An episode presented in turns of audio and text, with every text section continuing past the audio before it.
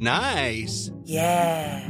What you're hearing are the sounds of people everywhere putting on Bombas socks, underwear, and t-shirts made from absurdly soft materials that feel like plush clouds. Yeah, that plush.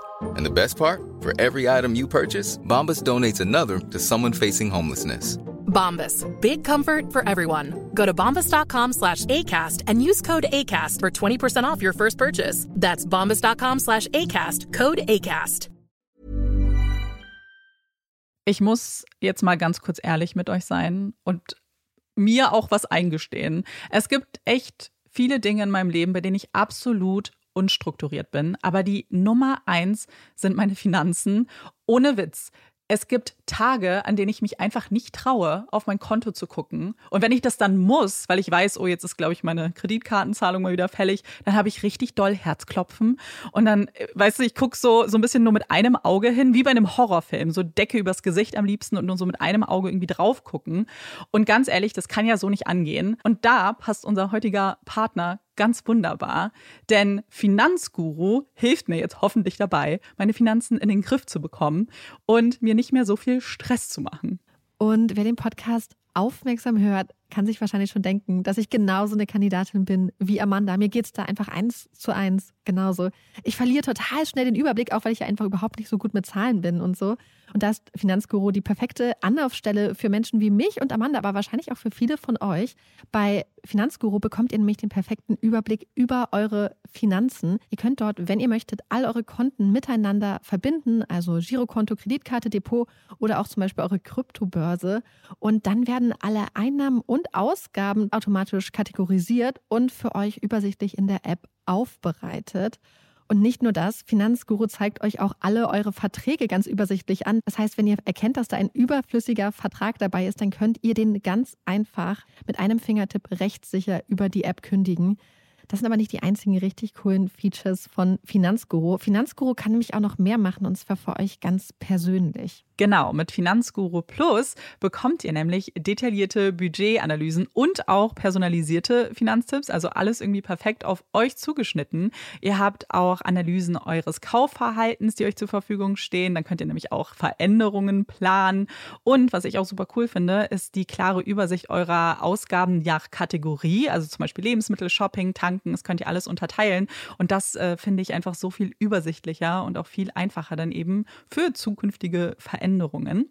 Wenn ihr Finanzguru auch ausprobieren wollt, dann haben wir jetzt ein richtig, richtig cooles Angebot für euch. Und zwar könnt ihr mit unserem Code Puppies Finanzguru Plus drei Monate lang kostenlos testen. Und das ist super einfach. Ihr müsst einfach nur die App downloaden, euer Konto verknüpfen und dann in eurem Profil den Code Puppies eingeben. Ganz wichtig, der Code ist nur für NeukundInnen gültig. Und dann geht's auch schon los. Dann könnt ihr Finanzguru drei Monate lang kostenlos kostenlos testen, durchstöbern und rausfinden, welche Funktion für euch am meisten Sinn ergibt. Den Link, den Code und alle weiteren Informationen findet ihr wie immer in unseren Shownotes und auch in unserem Linktree.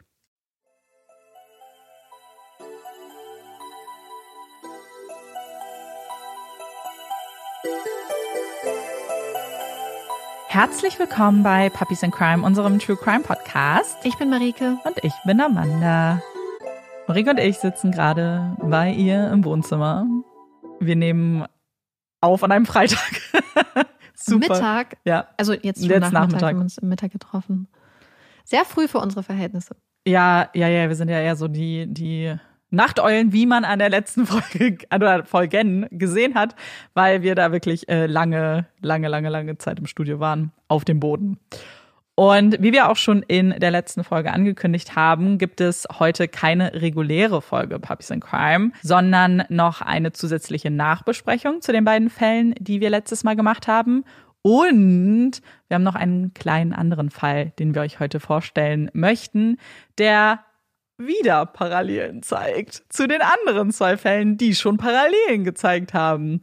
Genau, wir hätten eigentlich theoretisch heute eine Folge ausgesetzt beziehungsweise eine kleine Pause gemacht. Das heißt, statt Pause gibt es heute eine etwas andere Folge Puppies in Crime.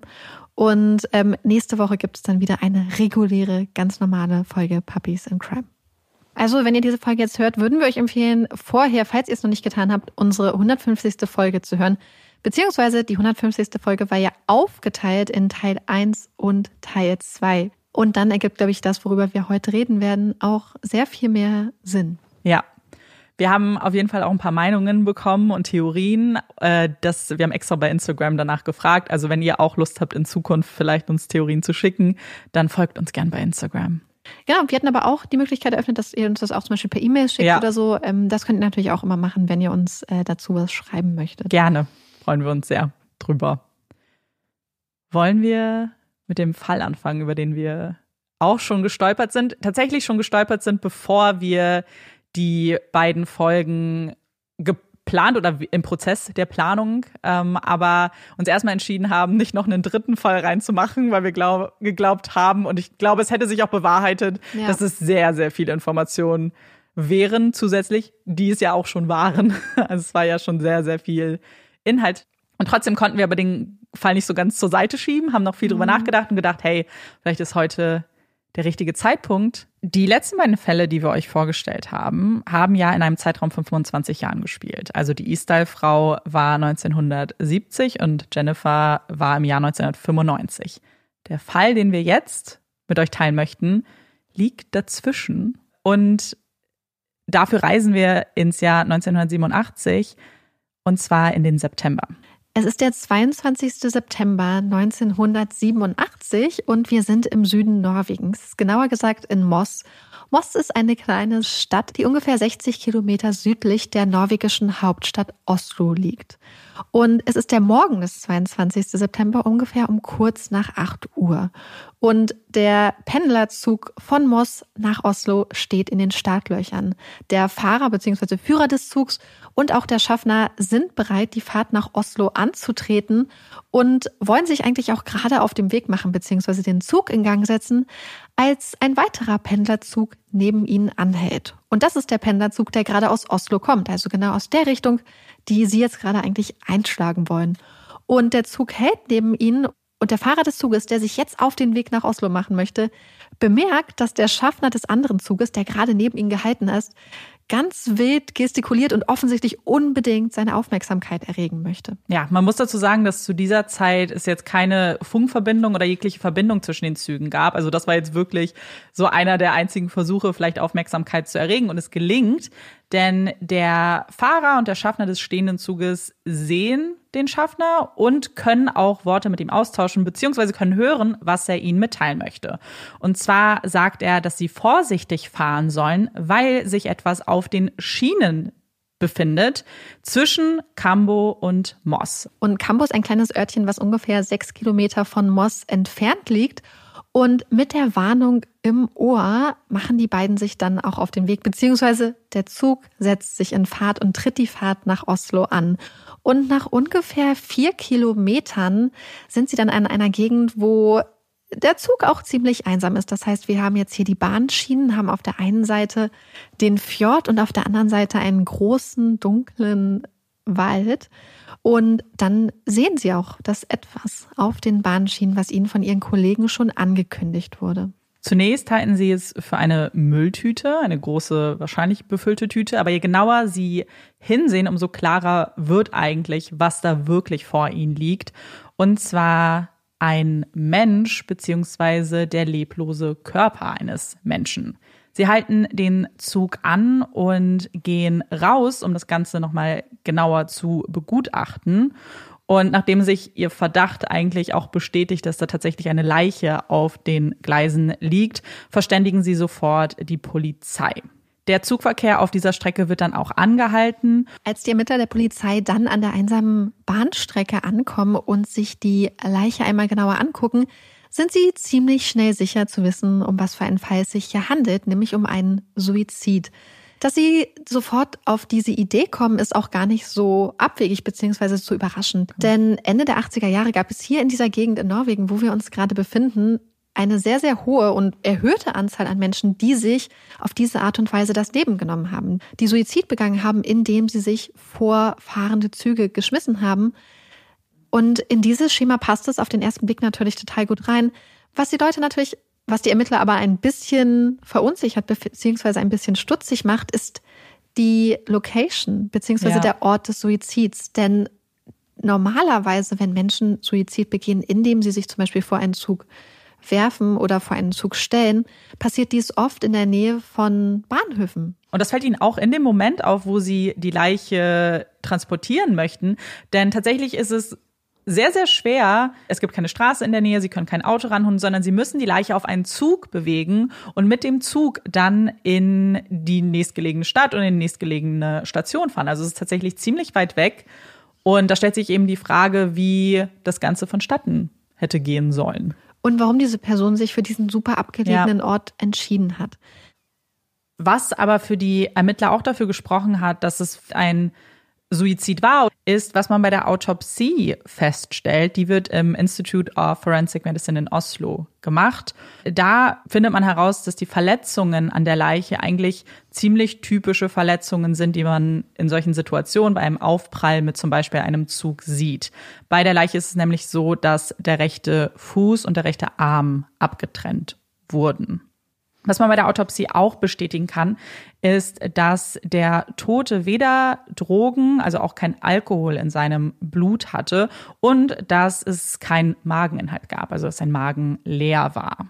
Das heißt, die Ermittler haben erstmal einige Informationen, die darauf hindeuten, dass es ein Suizid ist. Aber es wird doch ein paar Fragen geben, die sie sich stellen. Und eine ganz große Frage ist, wer denn der Mann ist, den sie da gefunden haben. Denn als man sich die Leiche etwas genauer anschaut, findet man keine Ausweisdokumente. Das ist ja das Erste, wonach man sucht, damit man vielleicht Namen erfährt. Und das fehlt hier schon mal. Das heißt, die Polizei würde jetzt normalerweise ja daran arbeiten, zum einen die Angehörigen ausfindig zu machen und sie zu benachrichtigen und dann auch später die Übergabe der Leiche an die Angehörigen zu organisieren, damit der Tote richtig auch unter seinem echten Namen bestattet werden können. Aber wie Amanda schon gesagt hat, jegliche, jegliche Informationen, die dabei helfen könnten, fehlen. Denn man hat wirklich nur den Mann gefunden. Man hat keine Tasche bei ihm gefunden, keinen Rucksack, keine Informationen, kein Portemonnaie, keine Ausweisdokumente. Und nicht nur das, wir sehen jetzt etwas, was wir aus den Fällen der Easter-Frau und dem, im Fall Jennifer Fairgate oder Fairgate schon kennen. Denn scheinbar wurden die Etiketten aus der Kleidung des Toten entfernt. Und zwar alle Etiketten mit Ausnahme der Unterhose. Alleine ja. auf der Unterhose kann man noch das Etikett finden. Und die Polizei macht, was sie normalerweise in solchen Fällen macht, denn sie wenden sich an ihre Kollegen und wollen in Norwegen wissen, beziehungsweise wollen von ihren Kollegen und Kolleginnen in Norwegen auf den verschiedenen Polizeiwachen wissen, ob es irgendwelche Vermisstenfälle gibt, die mit dem des aufgefundenen Mannes übereinstimmen. Ob es irgendwelche Fälle gibt, die ihnen weiterhelfen könnten oder ob irgendjemand vermisst wird. Und die Wochen vergehen und die Ermittler im Fall des Kambomann, wie wir ihn jetzt nennen werden, bekommen keine Antworten. Niemand kann ihnen weiterhelfen. Niemand weiß, wer der Mann ist. Niemand scheint ihn zu vermissen. Und am 26.11. schickt die Polizei aus Norwegen dann eine sogenannte Black Notice an Interpol. Das heißt, sie erbitten sich jetzt Hilfe aus dem Ausland und hoffen, dass irgendwer aus den anderen Ländern, irgendeine Polizei aus einem anderen Land ihnen bei der Suche nach der Identität des Mannes helfen kann. Und wir können uns diese Black Notice ja kurz einmal zusammen angucken. Und zwar haben wir das Foto des Mannes, wir haben die Fingerabdrücke, die man von der Leiche genommen hat und dann auch eine Beschreibung des Mannes. Es geht einmal um sein generelles Aussehen, seine Zähne, seine Kleidung und warum man ihn sucht. Und ähm, sie schätzen den Mann auf ungefähr 60 bis 65 Jahre alt, sagen aber, dass er vielleicht auch jünger sein könnte und älter. Das heißt, sie sagen, ein Altersrahmen von 55 bis 70 wäre auch möglich. Der Mann ist 1,67 Meter groß, wiegt 66 Kilo. Sie beschreiben ihn als von mittlerer Statur und sagen, dass er gräuliches, rotes Haar hat. Er hat blaue Augen und sie erwähnen auch, dass er zwei chirurgische Narben auf beiden Seiten des Schambereiches hat. Und besondere Erwähnung finden auch die Zähne des Mannes, beziehungsweise eigentlich das äh, kaum Vorhandensein der Zähne.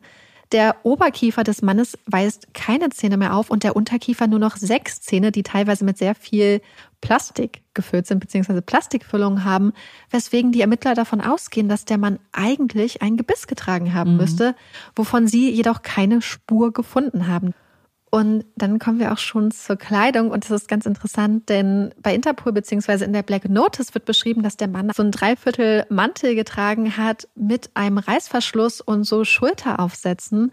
Wir wissen mittlerweile aber, dass es sich um so eine, eine sogenannte Schimanski-Jacke gehandelt hat. Das war ja ein sehr beliebter TV-Ermittler in den 80er Jahren und diese Jacke, die der Schimanski damals immer getragen hat, war bei Männern eines bestimmten Alters in Deutschland damals total angesagt. Und ebenso eine Jacke scheint der Mann getragen zu haben.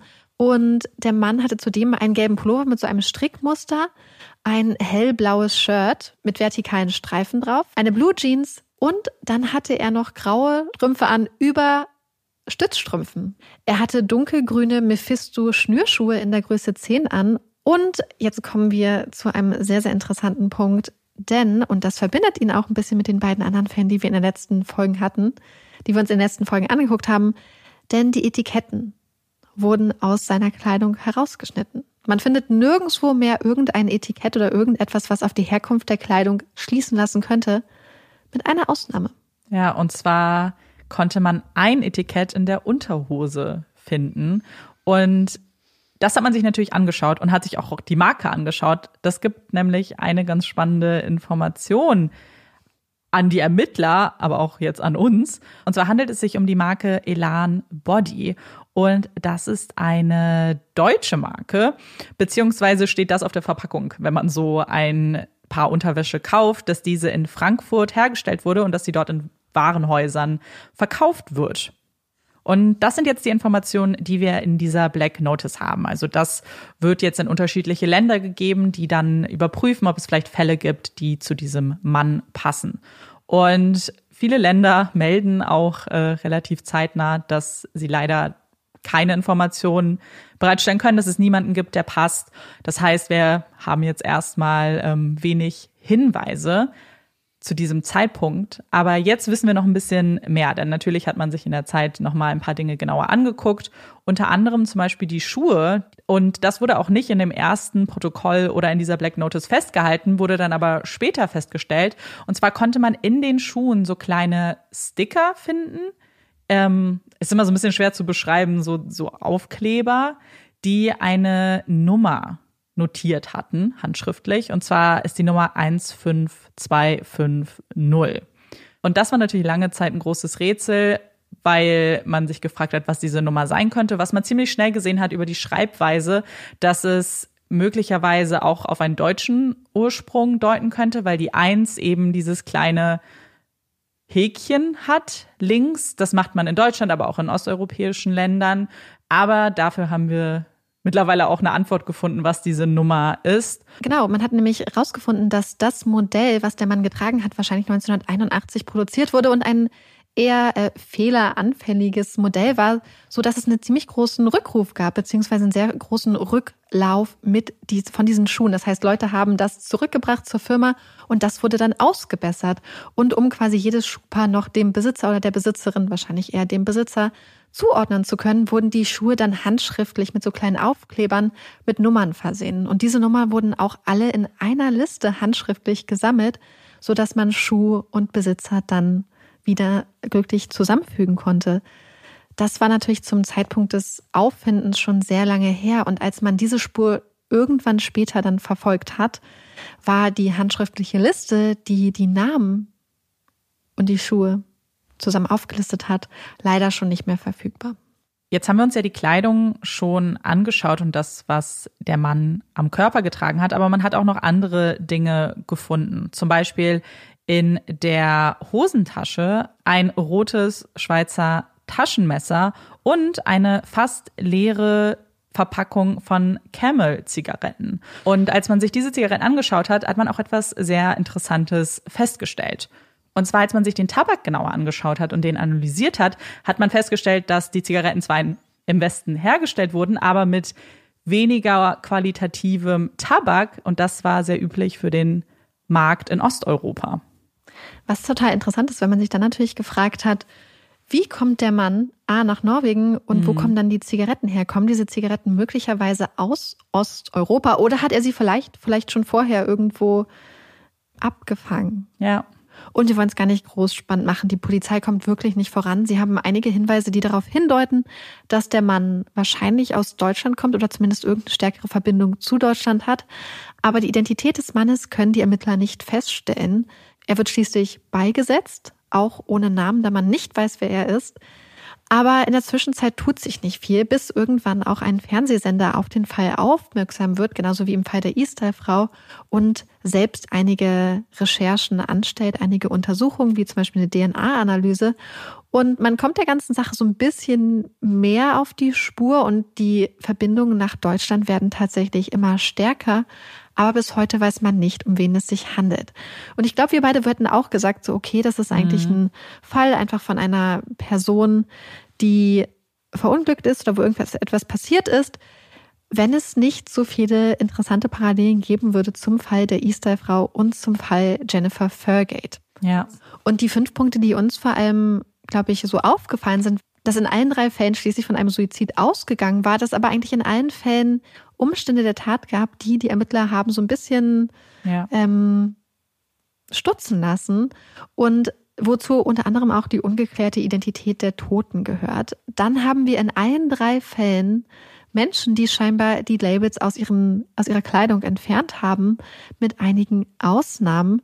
Dann haben wir in allen drei Fällen eine mögliche Verbindung nach Deutschland.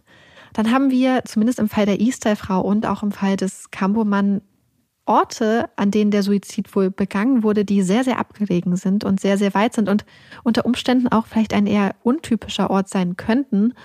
Und wir haben noch eine interessante Verbindung im Fall des Cambomannes, die ihn möglicherweise auch mit der E-Style-Frau so ein bisschen in Verbindung bringt, nämlich eine Nähe, eine örtliche Nähe zum Militär. Ja, denn circa 13 Kilometer von dem Fundort, wo man die Leiche gefunden hat, befindet sich ein NATO-Standort. Und man muss natürlich auch die, die zeitlichen Umstände betrachten. Wir sind hier gerade mitten im Kalten Krieg. Und als man eben die Nähe zu diesem Standort gesehen hat, hielt man die Option für gar nicht so unwahrscheinlich, dass er vielleicht auch wie bei den anderen Fällen möglicherweise für einen Geheimdienst arbeiten könnte, ein Spion ist etc. und das ein interessanter Standort gewesen sein könnte und dass man auch nicht nur in diesem Bereich, aber generell immer wieder davon liest, dass sich Agenten in die Wälder zum Beispiel verirren und Pilze sammeln in Anführungszeichen, aber eigentlich vielleicht äh, Standorte auskundschaften möchten und das hätte hier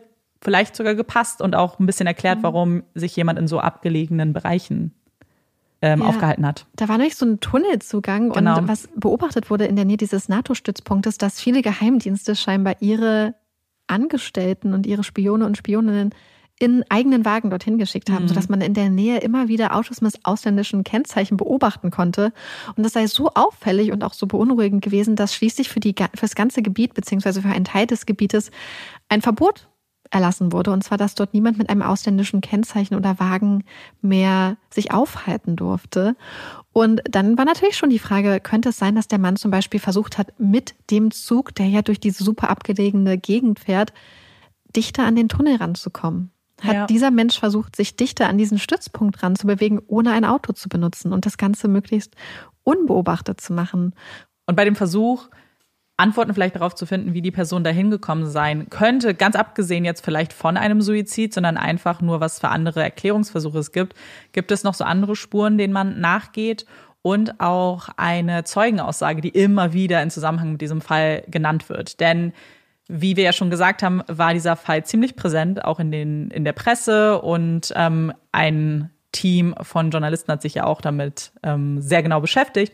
Und im Rahmen einer Sendung ist ein Zeuge nach vorne getreten, der glaubt, vielleicht etwas beitragen zu können, denn er hat eine interessante Beobachtung gemacht zu dieser Zeit. Und der Zeuge ist zu diesem Zeitpunkt Lkw-Fahrer gewesen und hatte im September 1987 eine Route von Italien nach Norwegen und ist auch über Deutschland gefahren, hat dann eine Pause gemacht. Und da kommt die erste interessante Beobachtung seinerseits. Er sagt, dass als er seinen Truck dann wieder betreten wollte, ihm ein kleines Loch in der Plane aufgefallen ist. Dabei hat er sich jetzt erstmal nicht so viel gedacht, hat seine restliche Route angetreten, zurück nach Norwegen.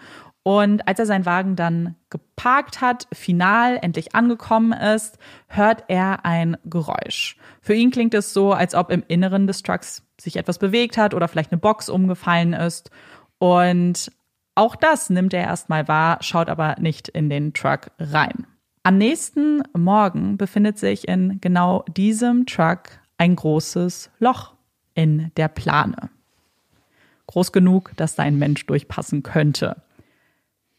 Vielleicht fragt ihr euch jetzt, okay, was hat das mit dem Fall zu tun? Habe ich mich auch. Aber die Interpretation dieser Geschehnisse soll quasi einen möglichen Weg des toten Mannes, des Kammermannes zusammenfassen, dass er vielleicht in Deutschland eben eingestiegen ist, als der Truckfahrer eine Pause gemacht hat, dass er sich vielleicht dann ähm, in den hinteren Teil des LKWs begeben hat, dass er vielleicht auch ein kleines Loch reingemacht hat in die Plane, um vielleicht durchgucken zu können zum Beispiel. Und dass er so nach Norwegen gekommen ist und dann eben über das große Loch dann ja, ja, rausgegangen ist. Und wenn ich mich recht erinnere, war auch der Ort, wo der Truck abgestellt wurde, halt in der Nähe ja. der Bahnschienen in Cambo. Ja, genau. Das heißt, es bestünde theoretisch die Möglichkeit, dass der Mann sich zum Beispiel auf den Weg nach Moss dann gemacht hat. Mhm. Weil wenn er in Cambo, das ist mir nämlich aufgefallen, weil wenn er nämlich in Cambo war, dann müsste er ja nach Süden laufen, nach Moss. Das heißt, er hat sich nicht in Richtung Oslo auf den Weg gemacht, sondern in Richtung Moss, das heißt gen Süden. Und dass Leute gesagt haben, dass er vielleicht den Lichtern gefolgt ist. Ja in die quasi nächstgrößere Stadt und dabei dann einfach von einem Zug überrollt wurde. Ja. Das ist auf jeden Fall auch eine Möglichkeit. Und, und ich glaube, dass das vielleicht ein paar Fragen beantwortet, aber vielleicht auch ein paar Fragen aufwirft, weil ja. wo hatte der Mann irgendetwas dabei? Weil in dem Laster wurde ja wohl nichts mehr gefunden. Das heißt, der Mann hatte dann theoretisch kein Portemonnaie dabei, kein Gepäck, nichts. Was aber vielleicht dafür sprechen würde, warum man sich dann einfach auf so einem Laster versteckt oder einem LKW, wenn man zum Beispiel kein Geld hat und keine mhm. Ausweispapiere, muss man sich ja vielleicht einen anderen Weg ausdenken und überlegen, wie man dann nach Norwegen kommt. Ja, würde auch dazu passen, was auch ganz oft genannt wird, weil man sich natürlich auch fragt, so war es vielleicht ein Unfall, ist er zwischen die Schienen gekommen oder war es vielleicht auch der Versuch, auf einen Zug irgendwie aufzuspringen zum Beispiel, wenn du jetzt vielleicht kein Geld hast, aber auch mitfahren möchtest und vielleicht erstmal dich festhältst auch an einem Zug, einfach nur um ein paar Kilometer zurücklegen zu können, schneller als zu laufen, könnte das natürlich auch dann passen, vielleicht so in dieses Bild, ich möchte schneller mich fortbewegen, stürze eventuell, ähm, verletze mich und werde vom Zug überrollt vielleicht. Und das würde auch ein bisschen dazu passen, dass gesagt wurde, dass seine Kleidung ja eher günstig war und so ein bisschen wild zusammengesucht und ob er vielleicht diese Kleidung secondhand bekommen hätte, zum Beispiel vom Roten Kreuz, dass er es irgendwo an einem Ort bekommen hat, wo Bedürftige mit Kleidung ausgestattet werden. Mhm. Und das würde alles so ein bisschen vielleicht dazu passen, dass es sich hier um einen Menschen handelt, der vielleicht kein Zuhause mehr hatte, der vielleicht außer den Sachen, die er am Leib hatte, auch nichts mehr hatte aber dann irgendein Ziel hatte. Ja. Aber dann frage ich mich, welches Ziel hatte dieser Mensch? Warum wollte mhm. dieser Mensch dann nach Norwegen? Was hat er sich davon erhofft und gewünscht? Und ähm, oder es war halt Zufall, einfach nur weg. Ja. Vielleicht erstmal neu anfangen irgendwo. Ich glaube, dass gerade wenn wir vielleicht uns auf diese Theorie einlassen, dass vielleicht jemand ist, der wirklich auch keine Familie hatte, vielleicht wirklich alleine in seinem Leben war, was dann natürlich Sinn ergibt damit, dass er nicht vermisst wurde und ja auch niemand nach vorne getreten ist, irgendwie um seine Identität zu bestätigen, dass du dann vielleicht sagst, irgendwo hin erstmal und weg. Und dann mit den Lichtern vielleicht, so, ah, da ist eine Stadt, da kann ich ja dann mal gucken. Also ohne wirklichen Plan. Ja, und ich glaube, was dazu auch noch passen würde, ist, dass man ja im Magen des Mannes nichts gefunden hat. Ja. Das heißt, man hat in seinem Blut kein Alkohol und keine Drogen gefunden und man hat in seinem Magen wohl auch kein Essen gefunden. Ja. Das würde tatsächlich dazu passen, dass es sich hier vielleicht um einen Menschen gehandelt haben könnte, der schon längere Zeit ohne Geld ausgekommen ist, der sich vielleicht in den LKW gestohlen und versteckt hatte und dort dann auch stundenlang ohne Essen ausgeharrt hatte. Also ja. das würde insofern vielleicht zusammenpassen. Und dann haben wir aber trotzdem drüber nachgedacht, das ist natürlich theoretisch eine Möglichkeit, wenn man sich darauf verlässt, dass auch der Zeuge, der halt Jahrzehnte später ja. sich an die Medien gewendet hat, da irgendwie vielleicht wirklich ähm, sich noch richtig erinnert hat, sich an den richtigen Monat erinnert hat und an die richtigen Umstände. Ansonsten haben wir hier wieder einen Menschen, der an einem sehr, sehr interessanten Ort ums Leben gekommen ist, bei dem sehr, sehr viele Sachen fehlen. Und ich glaube, das ist so eine Sache, die wir, und jetzt können wir ja so ein bisschen den Bogen ja. schlagen zu Jennifer und der Easter-Frau. Weil das waren ja auch beides Fälle, wo gesagt wurde, hier handelt es sich um Suizid, wo aber in beiden Fällen viele Sachen gefehlt haben. Ja. Viele Sachen, gerade im Fall von Jennifer Furgate. Wir können ja vielleicht ganz kurz nochmals zusammenfassen, falls ihr euch noch dran erinnert. Die Easter-Frau war eine Frau, die 1970 in Norwegen gefunden wurde, in der Nähe von Bergen in den Bergen an einem sehr, sehr abgelegenen Ort und ihre Leiche war verbrannt. Das heißt, die Vorderseite ihrer Leiche war komplett verbrannt, so stark verbrannt, dass sie sich in der sogenannten Boxerpose, also mit angewinkelten Armen befunden hat. Und man hat bei ihr sehr viele Sachen gefunden, die mysteriös waren, wie zum Beispiel Perücken, ähm, eine Fake-Brille, man hat einen Code bei ihr gefunden, man hat aber keine Ausweispapiere zum Beispiel bei ihr gefunden und nichts, was darauf hindeutet. Und auch bei ihrer Kleidung waren alle Labels und alle Etiketten entfernt. Und nicht nur bei ihrer Kleidung, sondern auch zum Beispiel bei ihrer Kosmetik. Also überall, wo man irgendetwas mit Label oder Etiketten hatte, wurde hier nachdrücklich dran gearbeitet, dass das nicht mehr ähm, feststellbar, was da drauf stand. Und auch bei Jennifer Fairgate hatten wir ja einen Fall, wo es eine junge Frau gab, die 1995 in ein Hotel in Oslo eingecheckt ist und dort dann wenige Tage später erschossen aufgefunden wurde. Das Ganze wurde ja auch als Suizid eingestuft, aber auch hier haben viele, viele Sachen gefehlt und es gab einfach sehr, sehr viele Fragen und auch in ihrem Fall wurden alle Etiketten, also fast alle Etiketten mhm. aus der Kleidung entfernt. Und auch in ihrem Fall wurde ja von einem Suizid ausgegangen, aber auch in ihrem Fall gab es so viele Punkte, die die Menschen ja bis heute lang daran zweifeln lassen. Ich hoffe tatsächlich, dass das jetzt einfach nur noch gereicht hat, um nochmal kurz äh, ja. in Erinnerung zu rufen. Wenn ihr an diesem Punkt seid und die beiden Folgen noch nicht gehört habt, spätestens jetzt würden wir es euch ans Herz legen, ja. weil wir nicht mehr ins Detail auf beide Fälle eingehen werden. Ja. Und ich glaube, man kann auch irgendwie da ansetzen, dass bei allen gesagt wird, dass es Suizid war. Wir bei allen drei aber Suizidmethoden in Anführungszeichen haben, die auf jeden Fall Fragen aufwerfen, die vielleicht auch nicht so typisch sind. Was wir beim Kambomann vielleicht noch gar nicht erwähnt haben, ist, dass er auf dem Bauch lag. Mhm. Also wir haben da auch jetzt noch, bevor wir aufgenommen haben, drüber nachgedacht und fragen uns, ob das so eine typische Position wäre, in der man das machen würde. Aber generell ist dieser Suizid auch schwierig, einfach zu akzeptieren, weil wir auch Widersprüche haben eben mit der Lage und Position, dass keine Station da ist, wie ist er überhaupt dahin gekommen. Und bei der Istal-Frau eben genauso, diese Verbrennungen, die, ja. für die es keine Ursache gibt, das ist ja wirklich eines der größten Rätsel für mich, muss ich sagen. Und bei Jennifer die falsche Handposition oder auch, dass sie die ja. Waffe noch hatte, keine Schmausspuren, kein Blut und keine Fingerabdrücke auf der Waffe. So, man hat keinen einzigen Suizid, der zu der nicht Fragen aufwirft, um ehrlich zu ja. sein. Und das ist natürlich möglich. Es kann einfach und, und sein. das Ganze gekoppelt ja. halt, wie gesagt, mit den starken Hinweisen nach ja. Deutschland, mit teilweise der Nähe zum Militär und auch den Etiketten. Weil was man dazu sagen muss, ist, mhm. dass wir ganz, ganz viele Nachrichten bekommen haben von Leuten, die uns gesagt haben, ich entferne auch die Etiketten bei mir in der Kleidung. Das mache ich zum Beispiel auch. Amanda war neues dabei, wo ich neue Sachen hatte, wo ich erstmal Stimmt. Etiketten entfernen musste. Aber ich glaube, was man hier halt sagen muss, ist, dass die Etiketten ähm, sehr speziell entfernt wurden, einfach in dem Sinne, dass es sich ja nicht nur um Kleidung gehandelt hat, die dicht am Körper war, sondern zum Beispiel auch, dass Labels von Schuhen weggekratzt ja. wurden, die auf der Unterseite der Schuhe war.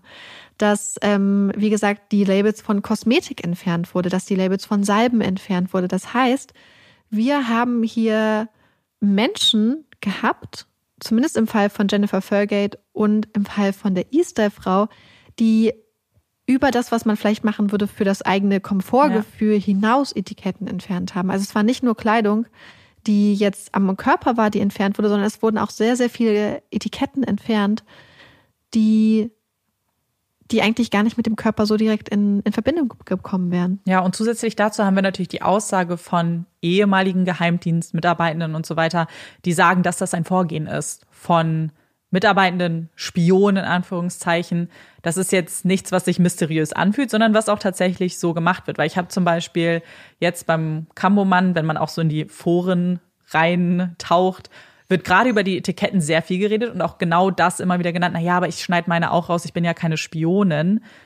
Ja, aber hier, wie, wie du ja schon gesagt hast, es geht aber nicht nur um Etiketten, die du am Körper trägst, die dich stören mhm. könnten, sondern hier geht es auch um andere Dinge. Und was bei ihm auch genannt wird, ja, aber warum kauft man sich dann nicht lokale Sachen, wenn man jetzt zum Beispiel einfach nur nicht auffallen möchte, dass man von irgendwo herkommt?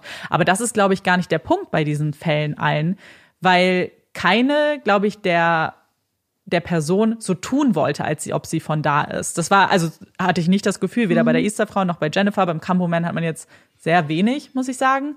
Aber da war schon klar, dass sie viel reisen. Gerade bei der Easterfrau wissen wir ja durch die Isotopen, dass da viel Bewegung war. Und dass sie sich immer als Belgierin ausgegeben genau. hat. Und bei Jennifer ja auch. Sie war Belgierin, hatte dann aber viele Marken aus Deutschland. Also da war ja offensichtlich nicht der Versuch da, so zu tun, als ob sie aus Norwegen käme. Mhm. Sie hat ja auch Englisch und Deutsch gesprochen beim Check-in. So ist es spätestens dann wäre irgendwie klar So, und ich glaube, wir werden uns jetzt ein bisschen wirklich die Nachbesprechung der beiden letzten Folgen angucken.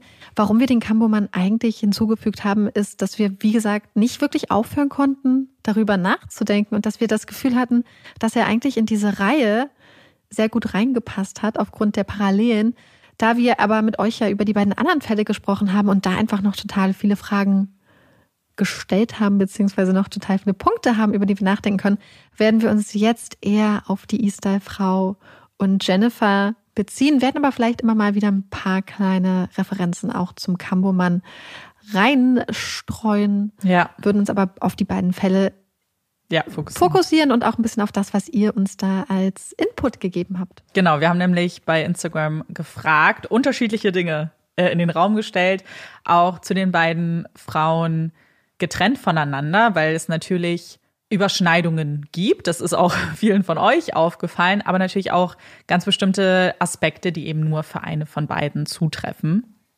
Und wir haben euch für jeden Fall einmal gefragt, was ihr an Theorien für wahrscheinlich haltet, welche Theorien ihr ausschließen könntet oder würdet und dann einfach nochmal, welche allgemeinen Gedanken ihr dazu habt. Und ich glaube, wir haben auch noch so ein paar Punkte uns auch aufgeschrieben, Ja. die wir vergessen haben, teilweise auch in der letzten Folge anzusprechen.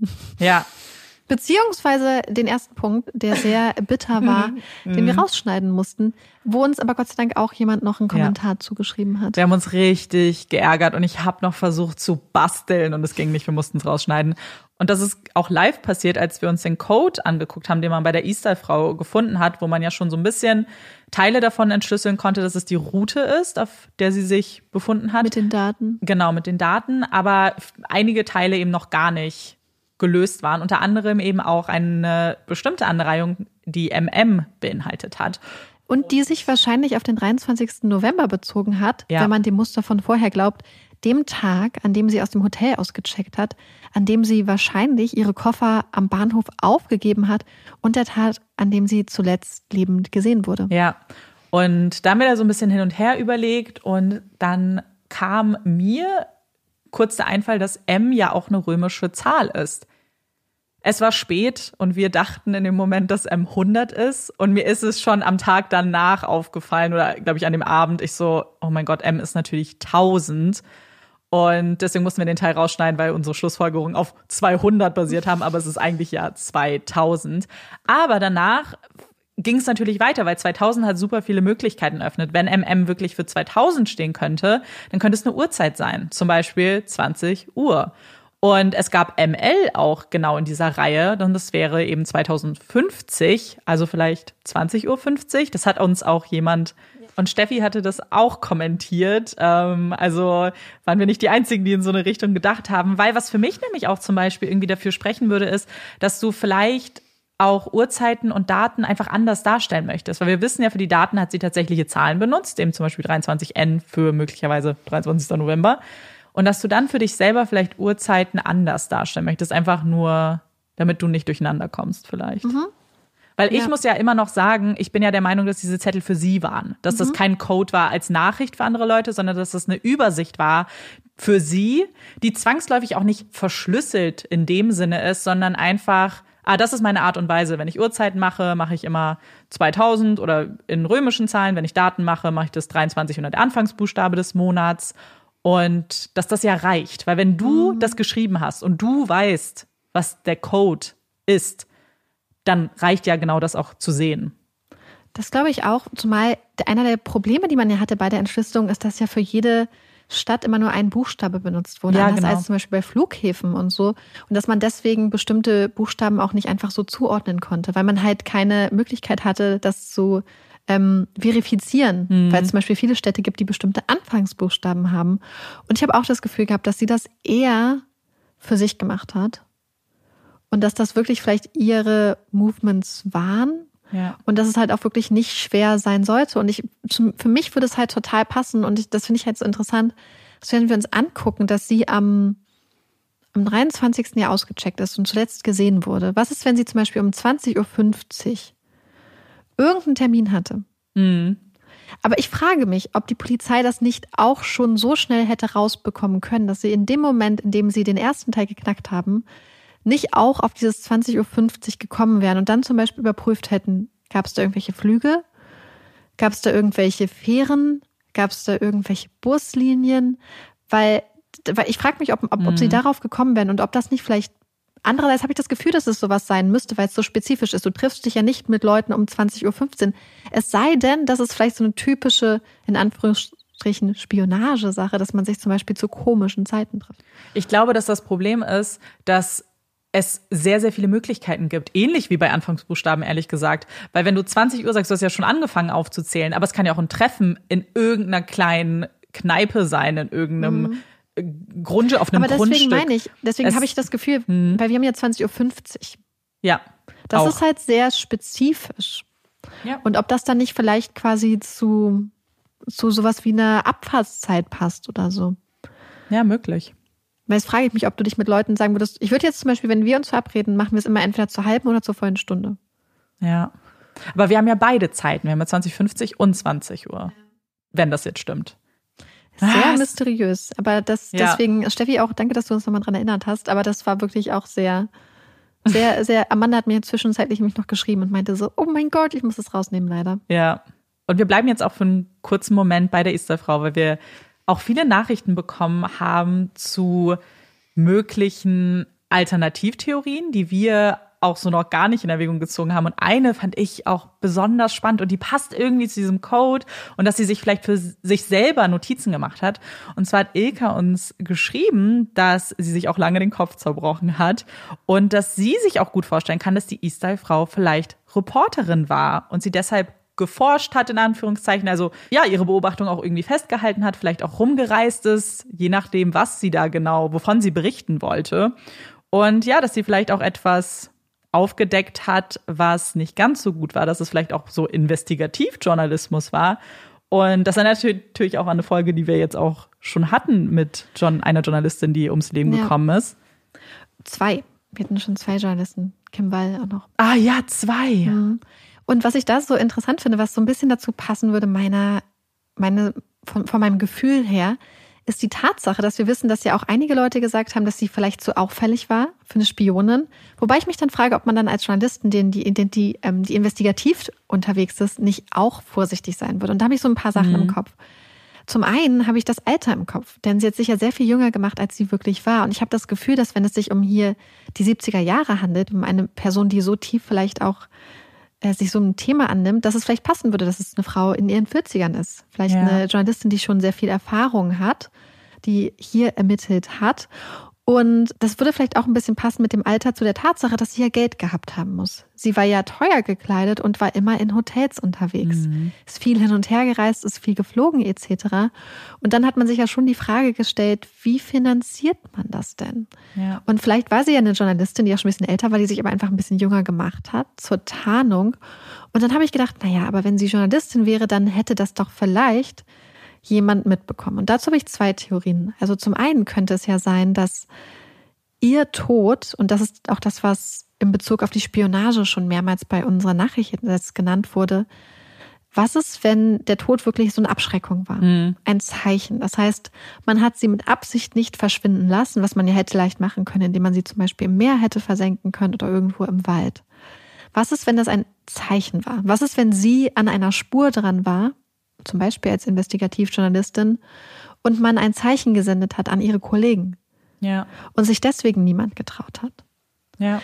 Oder eine alternative Theorie wäre natürlich auch, dass sie eine Frau ist, die vielleicht Geld hat, die deswegen auch dem Beruf der Journalistin nachgehen kann, die halt Risiken eingehen kann, die vielleicht andere Menschen nicht können. Und sie war vielleicht freischaffende Journalistin, ist vielleicht rumgereist, hat Sachen überprüft, hat aber vielleicht kein starkes Umfeld gehabt. Was ist, wenn du Mitte 40 bist, du hast zum Beispiel dich deinem Beruf verschrieben, du hast keinen Mann, keine Kinder, hast vielleicht keine Eltern mehr, hast vielleicht auch nicht mehr viele Freunde und so und dann bist du freischaffende Journalistin. Das heißt, dann heißt es ja auch, dass du vielleicht nicht fest angestellt bist bei irgendeinem Verlag oder bei irgendeiner Zeitung. Du machst so ein bisschen dein eigenes Ding. Vielleicht fällt es dann auch gar nicht auf, wenn du weg bist. Leute denken vielleicht einfach, okay, Ja, sie klar. arbeitet nicht mehr mit uns zusammen. Vielleicht wusste nicht mal jemand, dass sie an diesem Projekt dran ist. Ich glaube, dass es generell, vielleicht nur ganz kurz zwischengeschoben, dass es unfassbar viele Gründe dafür geben kann, dass Leute sich nicht melden, wenn jemand vermisst wird oder einfach erstmal spurlos verschwindet. weil wir schon öfter auch im Zusammenhang gerade mit diesen Fällen gehört haben, so, das ist ja super seltsam. Jemand muss die Person doch kennen. Mhm. Empfinde ich genauso und ich bin sicher, dass es Leute gibt, die diese Person kennen oder gab damals. Aber wir haben auch schon andere Fälle, die auch genannt werden, wo Menschen verschwinden, wo selbst Familien sagen, naja, wir dachten, er will einfach nichts mehr mit uns zu tun haben. Deswegen haben wir auch nicht die Augen offen gehalten, wenn es überhaupt an dich rankommt. Dieses Bild musst du ja trotzdem auch gesehen haben irgendwie. Und das ist es halt. Ja, du musst das Bild gesehen haben, du musst ja. die Verbindung geschlagen genau. haben, weil ich glaube, das ist total schwer, dann immer dran zu denken, gerade wenn man zum Beispiel eine Person längere Zeit nicht gesehen hat, wenn sich das Aussehen geändert hat, wenn sich Frisuren geändert ja, haben. Total. Und gerade hier bei der Easter-Frau haben wir ja auch diese mögliche Verbindung von ihrem Alter und auch dieser Isotop-Analyse nach Deutschland, beziehungsweise grundsätzlich, ich glaube, wenn man diese Zeit ihrer Kindheit und Jugend mit reinbezieht, ist die Wahrscheinlichkeit gar nicht mal gering, dass man ähm, Familie oder auch einen Großteil seiner Familie verliert. Ja. Im Zweiten Weltkrieg ähm, oder wenn wir der Theorie folgen, dass sie möglicherweise jüdisch war, dass ein Großteil ihrer Familie ermordet worden sein könnte. Und ich glaube, dass gerade diese Umbrüche der Zeit mit diesen krassen auch Migrationsbewegungen, die es ja dann auch gibt, ähm, und Fluchtbewegungen ganz leicht dazu führen können, dass Menschen ohne starkes soziales Netz oder überhaupt ohne soziales Netz dann auch leben. Ja, und gerade mit, wenn man auch beachtet, dass ja bei allen Fällen auch ganz schön viel Zeit vergangen ist, bis auch wirklich Großes, also bis, wir haben ja, das ist ja ganz interessant, eigentlich bei allen Fällen so die 2000 mit Zehner, wo alle nochmal extrem aufgenommen und aufgerollt wurden. Und da können natürlich auch viele auch einfach schon tot sein, ne? Ja. Und dann kann es natürlich auch immer noch die Möglichkeit geben, dass es halt wirklich ähm, ein Zeichen war, Vielleicht wissen genau die Leute, die mit ihr gearbeitet haben, wenn sie zum Beispiel für irgendein Netzwerk gearbeitet hat oder für irgendeinen Geheimdienst, wissen ganz genau, was passiert ist. Und ich habe auch so ein bisschen darüber überlegt, theoretisch könnte es ja zum Beispiel von der norwegischen Geheimpolizei irgendwas passiert sein, aber es könnte ja auch, wenn es sich um zum Beispiel Spionageabwehr handelt und wir es hier mit der NATO zu tun haben, könnte es ja auch irgendein anderer Geheimdienst gewesen sein. Ja, klar. Leute, die darin verwickelt sind oder zum Beispiel auch Konkurrenten, konkurrierende Geheimdienste. Das heißt, es gibt eigentlich total viele Möglichkeiten. Und ich glaube, das ist auch so ein bisschen das, was man beim Kambomann vielleicht so ein bisschen überlegen könnte. Ich glaube, was bei ihm so ein bisschen anders ist, ist sein Alter, ja. dass er ja schon ein bisschen älter ist und dass seine Kleidung ja auch eher wohl so einen günstigen Eindruck gemacht hat und so, und dass ihn das vielleicht so ein bisschen auch von den anderen beiden Fällen abgrenzt. Aber ich habe auch so überlegt, was ist, wenn er zum Beispiel versucht hatte, wirklich dichter an diesen NATO-Tunnel heranzukommen und man ihn dann ermordet hat, ihn alles, was ihn identifizieren könnte, entfernt hat. Mhm. Selbst seine Zähne, ich meine, sein Gebiss, krass. wir wissen ja, dass so Zähne sehr, sehr gut helfen können, Menschen zu identifizieren. Und dann frage ja. ich mich nicht, ob so ein Gebiss, ein speziell angefertigtes Gebiss, ob das nicht total stark helfen könnte, theoretisch bei der Identifizierung einer Person. Ich glaube schon. Und deswegen frage ich mich, ob das dann nicht vielleicht mit Absicht entfernt wurde. Ebenso ja. wie Portemonnaie und Papier und Ausweispapiere, weil man wusste, theoretisch, dass das ähm, ein Hinweis sein könnte auf die Identität. Andererseits, wenn hier direkt natürlich von einem Suizid ausgegangen wurde, gerade vor dem geschichtlichen Kontext, wurde vielleicht die Gegend gar nicht abgesucht. Ja, ich frage mich, ob man das nicht dann vielleicht doch gefunden hätte, weil so weit, also dass man ich, oder das ist reine Spekulation, weil wir gar nicht so genau wissen, was die Polizei untersucht hat, wie genau, wie großflächig auch. Es kann halt wirklich auch sein, dass sie vielleicht gar nicht so großflächig gesucht mhm. haben nach Dingen. Ich hoffe immer, dass man das dann tun würde und dass man sowas dann doch findet, wenn es irgendwie im, im näheren Umfeld dann noch ist, der Leiche. Aber generell, und ich weiß gar nicht, ob wir das so explizit gesagt haben, als wir über den Kambomann gesprochen haben, ist ja der ganze Ablauf gar nicht so klar. Also für, also für uns zumindest war er nicht klar, weil wir uns schon gefragt haben, ähm, wer hat ihn überfahren? Wer hat ihn überfahren, genau. Also wenn man jetzt davon ausgeht, er wurde überfahren, ich glaube nicht an einen Suizid, ehrlich gesagt. Aber irgendwie muss er ja umgekommen sein und irgendwer muss auch über ihn drüber gefahren sein. Welcher Zug war das? Mhm. War das der, der entgegenkam und gesagt hat, passt auf, da liegt was, weil er vielleicht darüber gerade gefahren ist?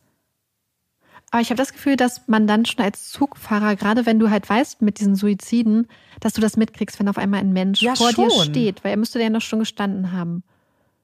Naja, Hab wenn er stand. Gefühl. Ja. Außer er lag. Mhm. Hat sich hingelegt. Ja das ist halt auch irgendwie, es gibt so viele Sachen, die wir uns nicht beantworten können, von denen ich mir vorstellen kann, dass es bestimmt Antworten auch gibt, dass die, die Ermittler sich vielleicht bei den Fällen auch dass es noch mehr Informationen gibt. Und das ist mir auch bei allen drei, aber natürlich jetzt insbesondere bei den zwei Fällen aufgefallen, die wir letztes Mal besprochen haben. So manch, ähm, wir haben auch die Frage zum Beispiel zu dem Todeszeitpunkt von Jennifer bekommen. Und bei der Easter-Frau ist es ja eigentlich auch so ähnlich. So es ist irgendwie schwer, da so Informationen zu geben, wenn man die gar nicht hat. So es steht überall, ja, bei Jennifer, sie wurde an dem Tag, das ist ihr Todeszeitpunkt, aber da steht nicht warum. Da steht nicht, ob es aufgrund zum Beispiel der Leichenstarre war oder der Flecken oder aufgrund des körperlichen Zustands allgemein oder ob man das jetzt nur anhand der Beschreibungen festgestellt hat. Und wir haben mhm. kurz das angeschnitten in dem Thema, dass so ein Todeszeitpunkt festzustellen einfach auch gar nicht so einfach ist. Zumal es gab ja die Theorie bei Jennifer Fairgate, dass sie sehr viel länger tot war. Ja, als einen Tag. Genau. Und die Leichenstarre mhm. hört ja irgendwann wieder auf. Ja. Ich habe zu den Vorbereitungen auch mich richtig viel reingelesen, auch so Todeszeitpunktbestimmungen und so. Und selbst heute noch gibt es so ein Zeitfenster, in dem man den Todeszeitpunkt nicht bestimmen kann. Also entweder man macht es sehr, sehr frisch oder irgendwie nach 120 Stunden wieder.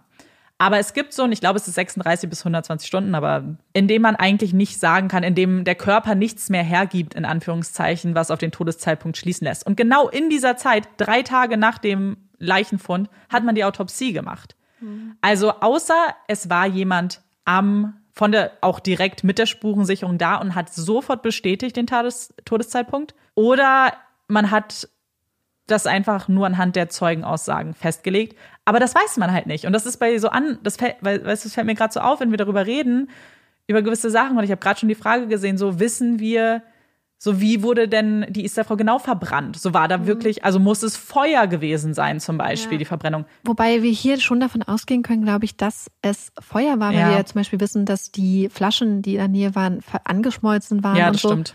Und dass zum Beispiel die Gummistiefel ja auch geschmolzen waren. Also ich glaube, ich habe das Gefühl, dass das so ein bisschen auf die Frage hin macht, ob es zum Beispiel für sowas wie Säure gewesen sein ja, könnte. Ja, das stimmt, das kann sein. Aber ich habe mich gefragt, ob, ob es wirklich so sein muss, dass das Feuer kurz und intensiv gewesen sein muss. Ich meine, vielleicht deutet die Boxerpose das ja theoretisch mhm. an. Aber wir wissen ja zum Beispiel nicht, also wir wissen ja, dass Rußpartikel in ihrer Lunge gewesen sind. Die Frage ist, sind diese Rußpartikel da in dem Moment reingekommen, wo sie verbrannt ist? Oder könnte es auch zum Beispiel sein, also was ich mir zum Beispiel überlegt habe, was ist, wenn jemand sie gefoltert hat, um an Informationen ranzukommen? Was ist, weißt du, so wenn du zum Beispiel eine Person folterst? Ja.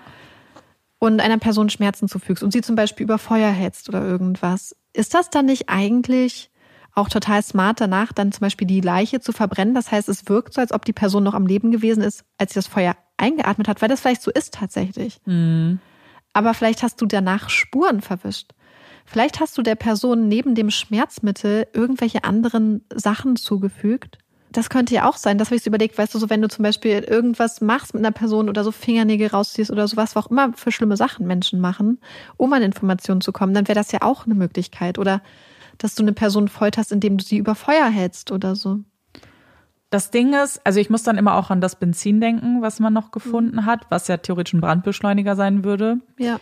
Und wegen dem Feuer, von dem wir ja nicht wissen, wo es irgendwie gewesen sein könnte, dazu haben wir auch noch eine richtig spannende Info bekommen von Elke, worüber wir auch noch gar nicht so nachgedacht haben, aber das ergibt richtig viel Sinn. Und zwar gab es ja die Theorie, dass die Haarspraydose, von der wir wissen, dass sie eigentlich mit Haarspray immer gereist ist und äh, dass die möglicherweise vielleicht in Feuer gefallen ist und dann explodiert ist und sie so gebrannt hat und deswegen auch vorne hauptsächlich gebrannt hat. Aber Elke hat dazu geschrieben, dass sie das persönlich für unwahrscheinlich hält aus Erfahrungen, weil wenn etwas explodiert, etwas Metallendes, würde man auch Rückstände davon finden, so Schrapnelle zum Beispiel im Körper. Und das ergibt total viel Sinn, wenn man drüber nachdenkt, dass man ja irgendwas dann finden müsste von diesem Gegenstand, der explodiert ist wahrscheinlich eigentlich am Körper, aber ja auch irgendwie im Umfeld mhm. möglicherweise. Und das haben wir ja auch nicht. Zumal das Ganze ja mit Metalldetektoren genau. untersucht wurde. Was man später noch gefunden hat, auch im Rahmen des Podcasts wurde das angesprochen, ist eine Tasche. Mhm. Das heißt, ein Mann, der auch öfter wohl mal mit einem Metalldetektor da in der Gegend unterwegs war, hat später eine Tasche gefunden, wo man dann auch ein bisschen die Hoffnung hatte, dass es vielleicht von der E-Style-Frau sein könnte, was vielleicht auch eine Erklärung gewesen wäre, wie sie zum Beispiel die ganzen Wasserflaschen und so dorthin bekommen hätte. Aber die Tasche war schon total stark verwest, sage ich mal, beziehungsweise ähm, vermodert. Man konnte nichts mehr in der Tasche finden, weil man hatte zum Beispiel auf Ausweisdokumente gehofft. Und was ich interessant fand, ist, dass die Tasche so ein bisschen beschrieben wurde wie so eine kleine Mädchentasche, also eine Kindertasche mm. eher. Und die war wohl auch recht auffällig. Und ich erinnere mich nicht daran, dass die E-Style-Frau mit so einer gestreiften Tasche gesehen wurde. Aber ich fand es total interessant, weil wer weiß, welche, ähm, was der Wald da noch oder das Tal irgendwie noch bereithält, theoretisch, was man vielleicht noch nicht gefunden hat. Ja, stimmt.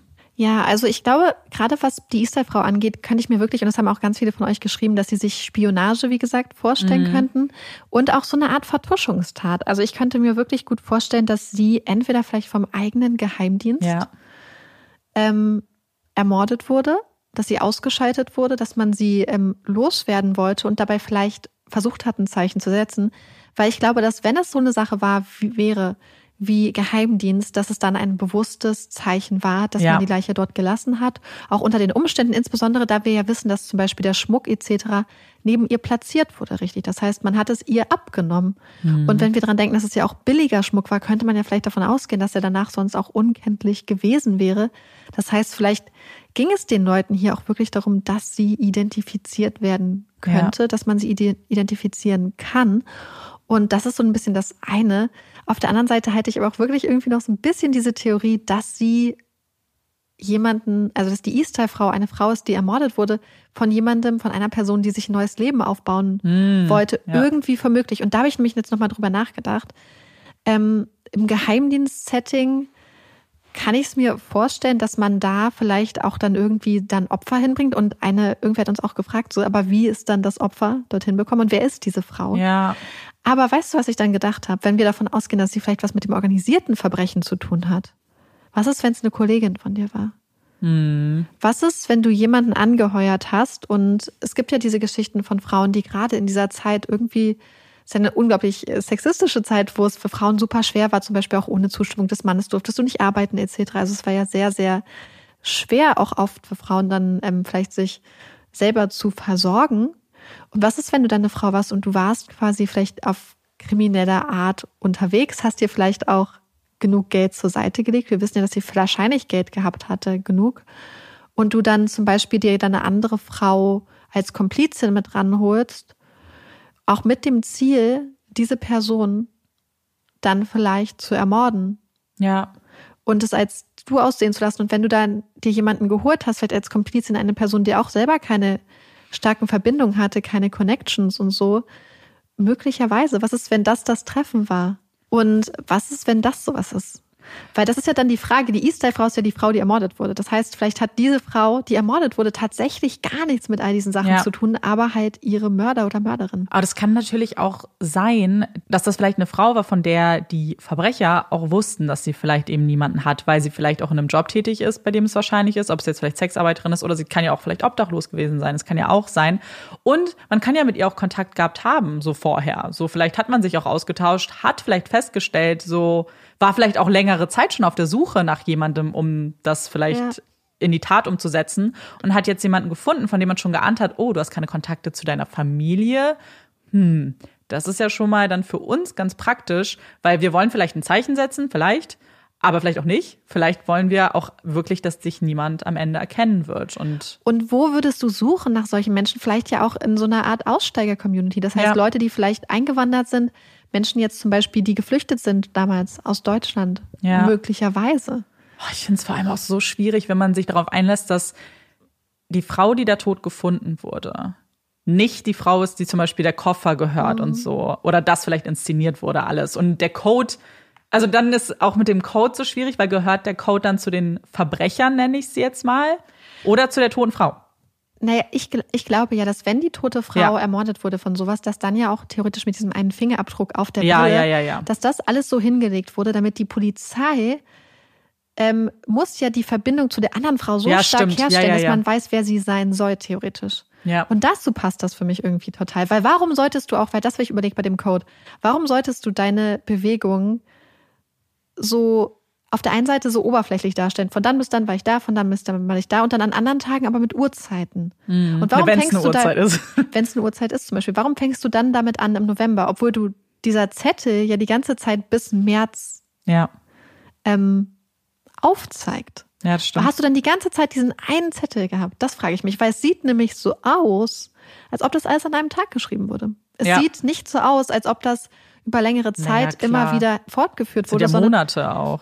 Eben. Und was ist, wenn hier jemand einfach sicher gehen wollte, dass die Tote aus dem Istal mit der Frau, die da rumgereist ist, in Verbindung gebracht wurde? Weil die Person zum Beispiel weiß, dass Geheimdienste genau diese Informationen halt nachverfolgen. Ja, stimmt. Und das würde halt auch dazu passen, warum sie so auffällig war. Weil du Aufmerksamkeit erregen möchtest. Weil du immer mehr Verbindung zwischen dir und der Easter-Frau aufstellen möchtest, weil du sicher gehen möchtest, dass die Tatsache, dass sie tot ist, am Schluss so aussieht, als ob du gestorben wärst. Ja, weil das ist es halt. Man muss ja auch sagen, dass es schon bei der Easterfrau auch eben Auffälligkeiten gab. Dort ist es ja auch gesagt, dass sie so äh, Möbel in ihrem Zimmer umgeräumt hat. Genau, das haben wir nämlich Ja. nicht angesprochen in der Folge. Es gibt Aussagen von Zimmermädchen aus der Zeit aus einigen Hotels, dass die Easter-Frau zum Beispiel in dem einen Hotel, in dem sie war, immer den großen Sessel aus dem Zimmer in den Flur gestellt hat, wenn sie da war. Und wenn sie nicht im Zimmer war, hat sie den wieder reingestellt. Ja, das ist schon auffällig, gerade wenn Leute sich das dann merken oder dass sie auch Zimmer viel gewechselt hat und so. Und das haben uns auch ganz viele geschrieben. Ich glaube, bei beiden Fällen, dass man schon irgendwie sich das vorstellen kann, aber man sich schon fragt, was ist denn aber hier die Vorgehensweise, wenn man ja irgendwie das Gefühl hat, dass fast Wert darauf gelegt wurde, auffällig zu sein. Also gewisse Dinge zu machen, die man nicht tun würde, wenn du jetzt in ein Hotel eincheckst und wirklich einfach untergehen möchtest in der Masse, dann würdest du nicht unbedingt dein Zimmer die ganze Zeit wechseln oder würdest Möbel davor stellen, würdest vielleicht auch nicht so ein riesengroßes Trinkgeld geben, wie Jennifer, was Jennifer gemacht hat, oder ähm, unterschiedliche Sprachen sprechen, anders unterschreiben, als da steht. Also all diese Kleinigkeiten, die am Ende ja jetzt wir alle aufzählen konnten, weil sie so auffällig sind, darauf würde man ja eigentlich achten. Außer du hast Gründe dafür, dass du vielleicht doch auffallen möchtest.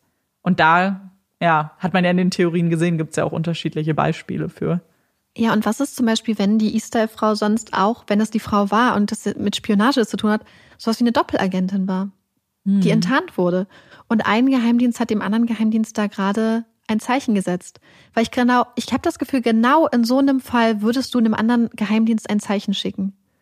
Ihr habt gedacht, ihr könnt hier bei uns reinkommen. Ja. Wir haben eure Agentin enttarnt und ermordet.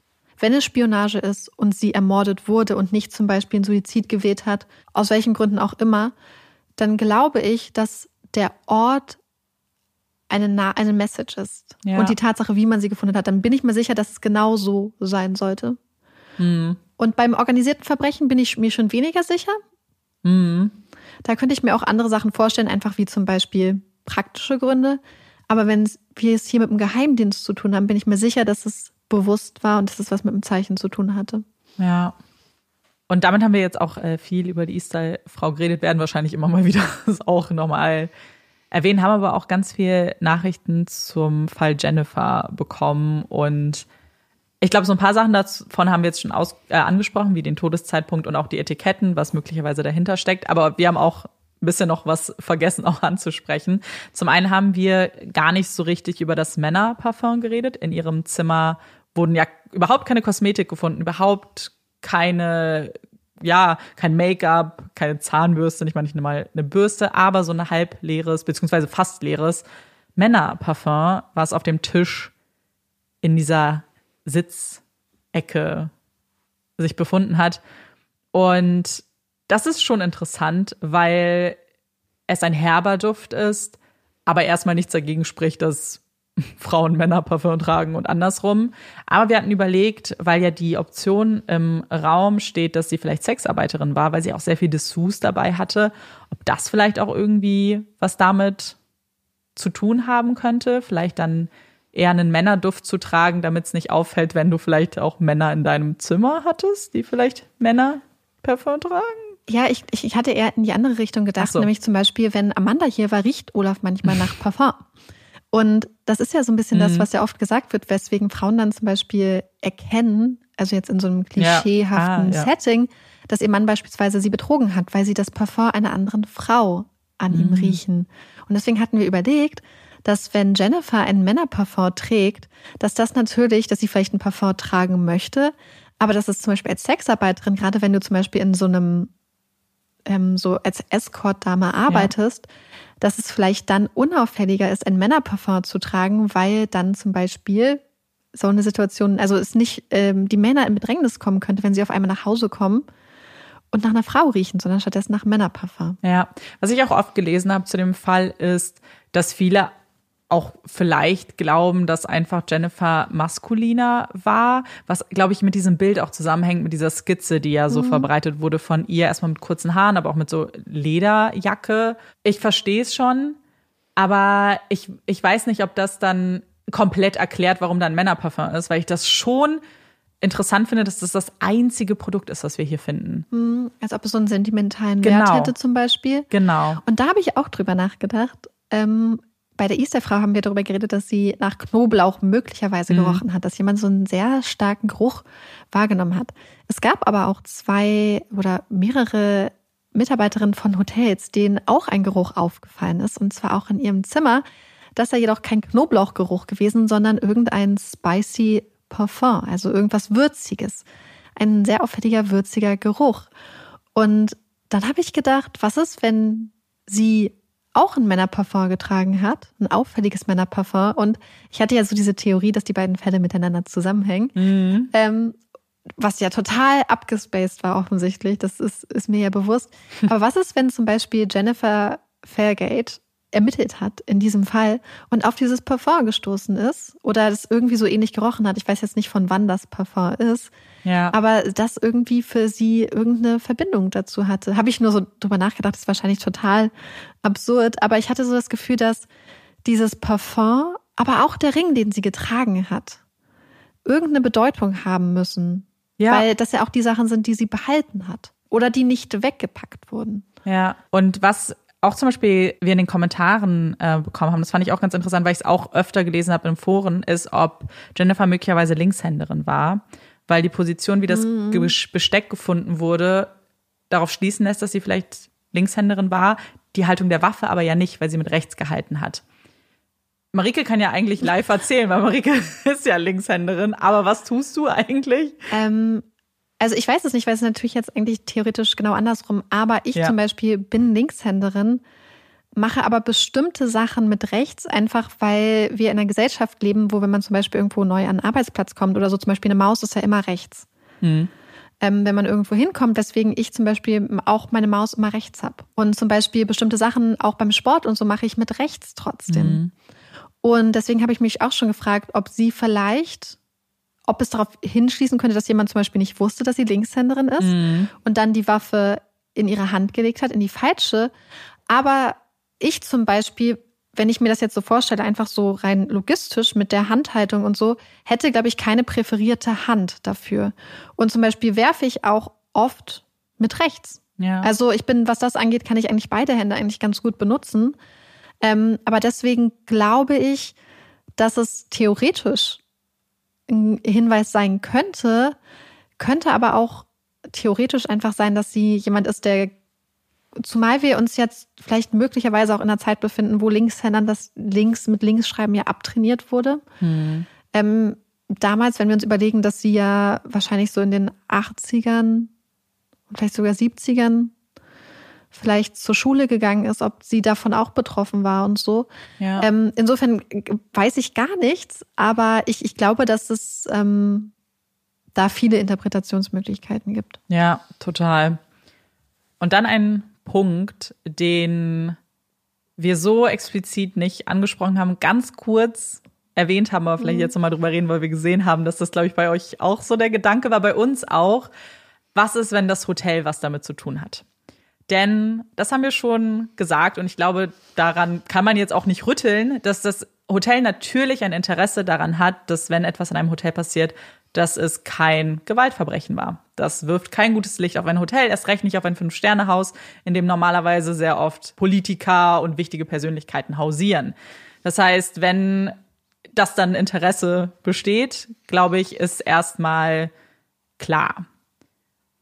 Und was das natürlich eröffnet, ist eine, ein, ein, eine Box der Möglichkeiten, weil wir ja zum Beispiel ganz viele Dinge nur wissen, weil zum, sie von einzelnen Zeugen und Zeuginnen weitergegeben wurden. Zum Beispiel haben wir ja die Sicherheitsmitarbeitenden, die zum einen den Schuss gehört haben, aber zum anderen auch gesagt haben, zum Beispiel, dass die Tür doppelt verschlossen ist. Und selbst wenn man jetzt nicht unterstellen will, dass sie wirklich auch was mit dem Mord zu tun haben oder mit dem Gewaltverbrechen, sondern nur damit, es vielleicht eher wie ein Suizid aussehen zu lassen, ist natürlich die Aussage, die Tür war doppelt verschlossen, eigentlich ein Garant dafür, dass man davon ausgeht, dass es ein Suizid ist. Ganz große Spekulationswarnung hier offensichtlich, weil das wissen wir nicht. So, wir können das ist wieder eine der Dinge, wo man auch nie nachvollziehen konnte, warum man jetzt nicht so sicher war, dass es doppelt verschlossen ist, außer dass eben der Head of Security das gesagt hätte. Wenn man aber diese Aussagen rausnimmt, dann finde ich persönlich, wird ein Gewaltverbrechen eigentlich immer wahrscheinlicher. Weil das, was für mich noch für einen Suizid spricht, sind eben all diese Dinge. Dass der Schuss gehört wurde, dass die Tür doppelt verschlossen war und dass es halt ein, ein, ein ja, in Anführungszeichen, kleines Zeitfenster gab von 15 Minuten, in dem das Zimmer nicht offen war. Wenn das aber nicht stimmt alles, weil vielleicht ein Hotel das wollte, dass es auch ein Suizid wird am Ende des Tages, dann haben wir hier ein großes Zeitfenster und auch eine große Möglichkeit für jemanden in dieses Zimmer reinzukommen. Es ist halt, also ich frage mich halt immer, ob für das Hotel der mögliche Image-Schaden dann Ermittlungen zu boykottieren, wenn das rauskommen würde, zum Beispiel nicht mhm. viel, viel, viel, viel größer wäre als die Theorie, dass es da möglicherweise zum Beispiel ein Gewaltverbrechen gab. Ja.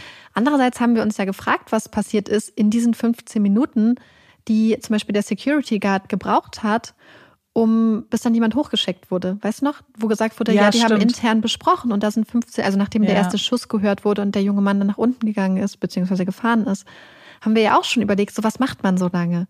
Und dass der andere Security Guard ja auch so eine halbe Stunde dann da oben war, wo wir nicht wissen, was, wo er war, ob er alles beobachtet hat und so, das lässt halt viele Möglichkeiten zu. Und ich glaube, es passt auch so ein bisschen zu einer Sache, die uns eine Person geschrieben hat, zu Mr. X oder mhm. Mr. F. Ja, weil, und darüber hatten Marike und ich ganz am Anfang schon mal gesprochen, also in der Recherche, weil ich mich so gefragt habe, gibt es ein Szenario, in dem Mr. F, Mr. X die Wahrheit gesagt hat, dass wirklich jemand an der Rezeption ihm gesagt hätte, hey, da ist jemand tot. Und wir haben auch ähm, eine Nachricht bekommen, in der ihm gesagt wurde, ja, weil wäre ja gar nicht, wenn das Hotel irgendwas damit zu tun hat und sie wirklich vielleicht schon vorher tot war und das Hotel das wusste und vorsichtig antasten wollte, ob jemand damit davon was mitbekommen hat, dann würde man das wahrscheinlich an der Rezeption machen und dann einfach in der Hoffnung, hey, den einen Gast von Hunderten, möglicherweise Tausenden, die wir hier haben, den wird schon keiner später finden.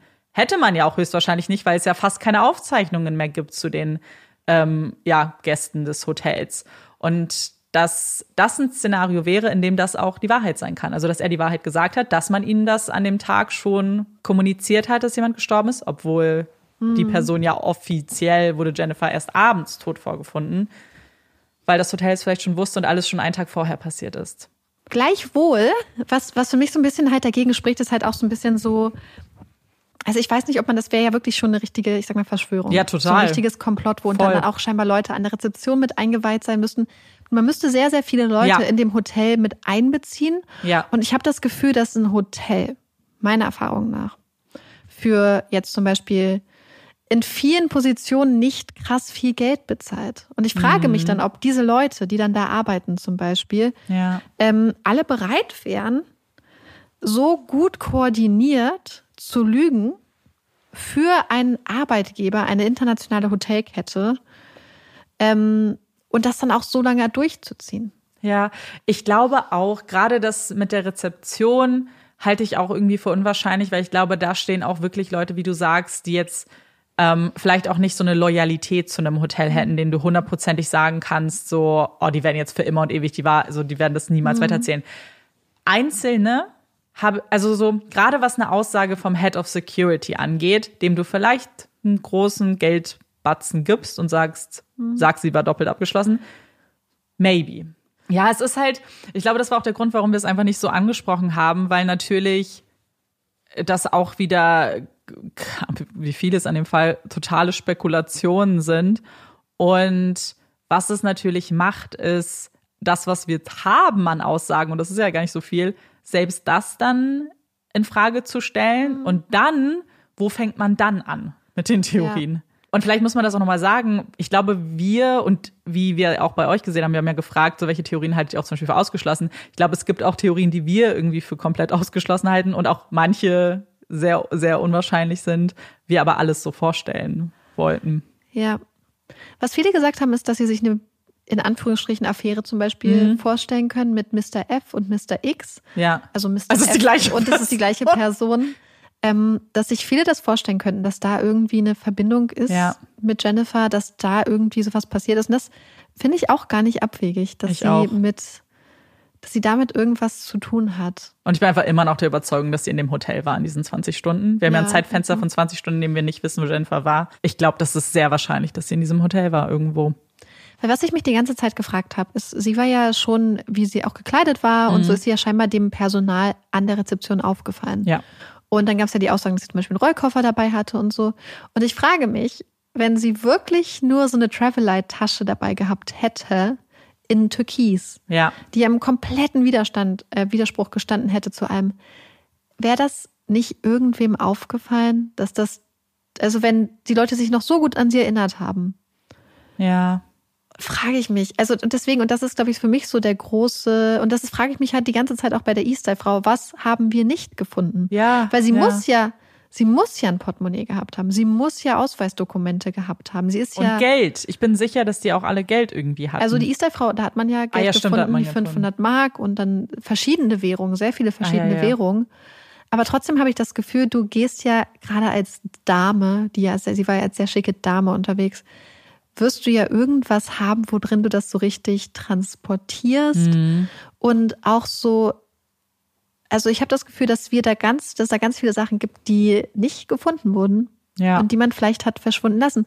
Und was ist, wenn man halt diesen Zettel mit ihren Bewegungen zum Beispiel bewusst dagelassen hat und andere Sachen halt entfernt hat? Was ist, wenn man bei Jennifer auch einen Zettel gefunden hätte, zum Beispiel mit diesen Telefonnummern? Mhm. Was es gab ja so eine Theorie, dass sie hat ja. jetzt zwei Telefonanrufe abgesetzt, aber wo sie eine Zahl ähm, geändert hat und beide Anrufe gingen nicht raus. Und es wirkt halt schon, als ob du abliest, habe ich das Gefühl, weil es war mhm. 0 und 8 und irgendwie sind sie ja so ein bisschen ähnlich. So, was ist, wenn da auch noch ein Zettel irgendwie war? Der weißt du, was ich mich ist? auch frage, ganz ehrlich? Ja. Was ist mit dem Mülleimer? Hm. Vom Hotel?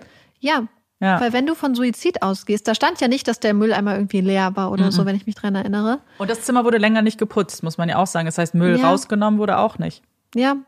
Und was ist, wenn da einfach Sachen drin waren und sie aber dachten so, ach, das ist. Das oh, ist das wäre ja so ärgerlich. Nee. Das könnte ich mir halt fast vorstellen, nee. weil es ja auch am nächsten Tag dann einfach, man hat ja wirklich nur diese Matratze rausgenommen, das Zimmer am nächsten ja. Tag schon freigegeben. Das naja, heißt, nur ein paar Stunden später, noch in derselben Nacht. Ja. Es war irgendwie 5 Uhr, glaube ich, war es wieder ja. frei. Und dann frage ich mich halt, ob man dann an den Müll gedacht hat, wenn man eh von einem Suizid ausgegangen ist.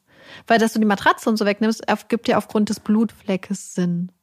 Aber ich, meinst du nicht, man hätte wenigstens ein Foto vom Müll gemacht? Weil sie haben ja schon zumindest von fast allem Fotos gemacht, selbst von so Chipstüten, die da. Aber wäre nicht auch die Tatsache, dass nichts im Müll war? Ja, ist auch komisch. Auch ein Zeichen? Ja. Auch irgendwas, ja, das stimmt. Du, weil manchmal musst du ja auch die Abwesenheit von Sachen protokollieren. Ja, ja das stimmt. Frage ich mich halt einfach. Weil wo, wo sind sonst die ganzen Sachen hin? ja, es, es passt halt zu dem und das hat uns auch äh, jemand geschrieben, dass vielleicht dieses Zimmer halt mehr so zum Schein da war, dass sie mhm. da eigentlich nicht wirklich gewohnt hat, sondern dass es das aber gab und existierte und dass das aber nicht der Grund war, warum sie wahrscheinlich in Oslo war, sondern ein anderes Zimmer vielleicht oder ein anderer Ort. Und wenn es wirklich keinen Müll gab, dann passt es ja auch zu dem, dass sie wirklich vielleicht in diesem Zimmer nur war, ihre drei Getränke getrunken hat, ein bisschen Chips gesnackt hat und ein Abendessen. Und das war's. Ja und die restliche Zeit vielleicht auch einfach nicht da war. Ich denke so allein so Sachen wie so zum Beispiel, wenn du dich abschminkst, natürlich, meine, wenn du so drauf bist, dass du die ganzen Abschminksachen ins Klo packst. Mhm. Aber wenn du so Watte-Sachen, aber es, man hat ja nichts gefunden, das meine ich halt so. Es muss ja, ja das finde ich auch so. Und dann frage ich mich halt, wenn du, warum würdest du dann zum Beispiel deine Sachen, so Sachen wie so Kosmetika und so dann wegschmeißen? Ja. Welchen Sinn hat das? Inklusive Zahnbürste. Weißt du, Außer du hast es halt, wie du gesagt hast, in einer kleinen Kosmetiktasche dabei Mhm. und warst eigentlich bei wem anders. Was ich auch so seltsam finde, ist, und warum es einfach für mich nicht aus dem Kopf geht, dass vielleicht der Tades Todeszeitpunkt doch schon vorher war, ist, sie hat ja Freitagabend das letzte Mal die Tür irgendwie mit Schlüsselkarte Mhm. geöffnet. Und dann fast 24 Stunden nicht. Was hat, Mhm. sie hat nichts gegessen dann 24 Stunden. Sie hat nichts getrunken, sie ist nicht rausgegangen. Sie hat, hatte keine Kosmetik schon zu diesem Zeitpunkt mehr da. Ja. Hat keine Mhm. Und Zähne hat sie geputzt, aber- nicht gebürstet, Ja, sie hat- nichts davon. Und sie muss ja die Kosmetik dann auch schon weggehabt Ja. haben, weil sie kann ja nicht mehr noch mal ins Zimmer gekommen sein. Außer jemand ist halt reingekommen. Wir gehen ja nur von der Schlüsselkarte aus. genau, Das aber ich meine, halt. sie kann ja, sie kann Sie ja nicht, selbst, ja, sie kann genau. die Sachen nicht entfernt Ja, haben. genau. In, in einem Szenario, wo es wirklich nur sie ist, Hm. finde ich das wirklich. Und natürlich muss man immer zu jeder Theorie und grundsätzlich auch in den Raum stellen, dass wenn jemand Suizid begeht, einfach auch nicht rational vielleicht unbedingt handelt und vielleicht auch einfach nicht mehr ist. Das kann natürlich auch sein. Aber ja, es gibt irgendwie. Ja.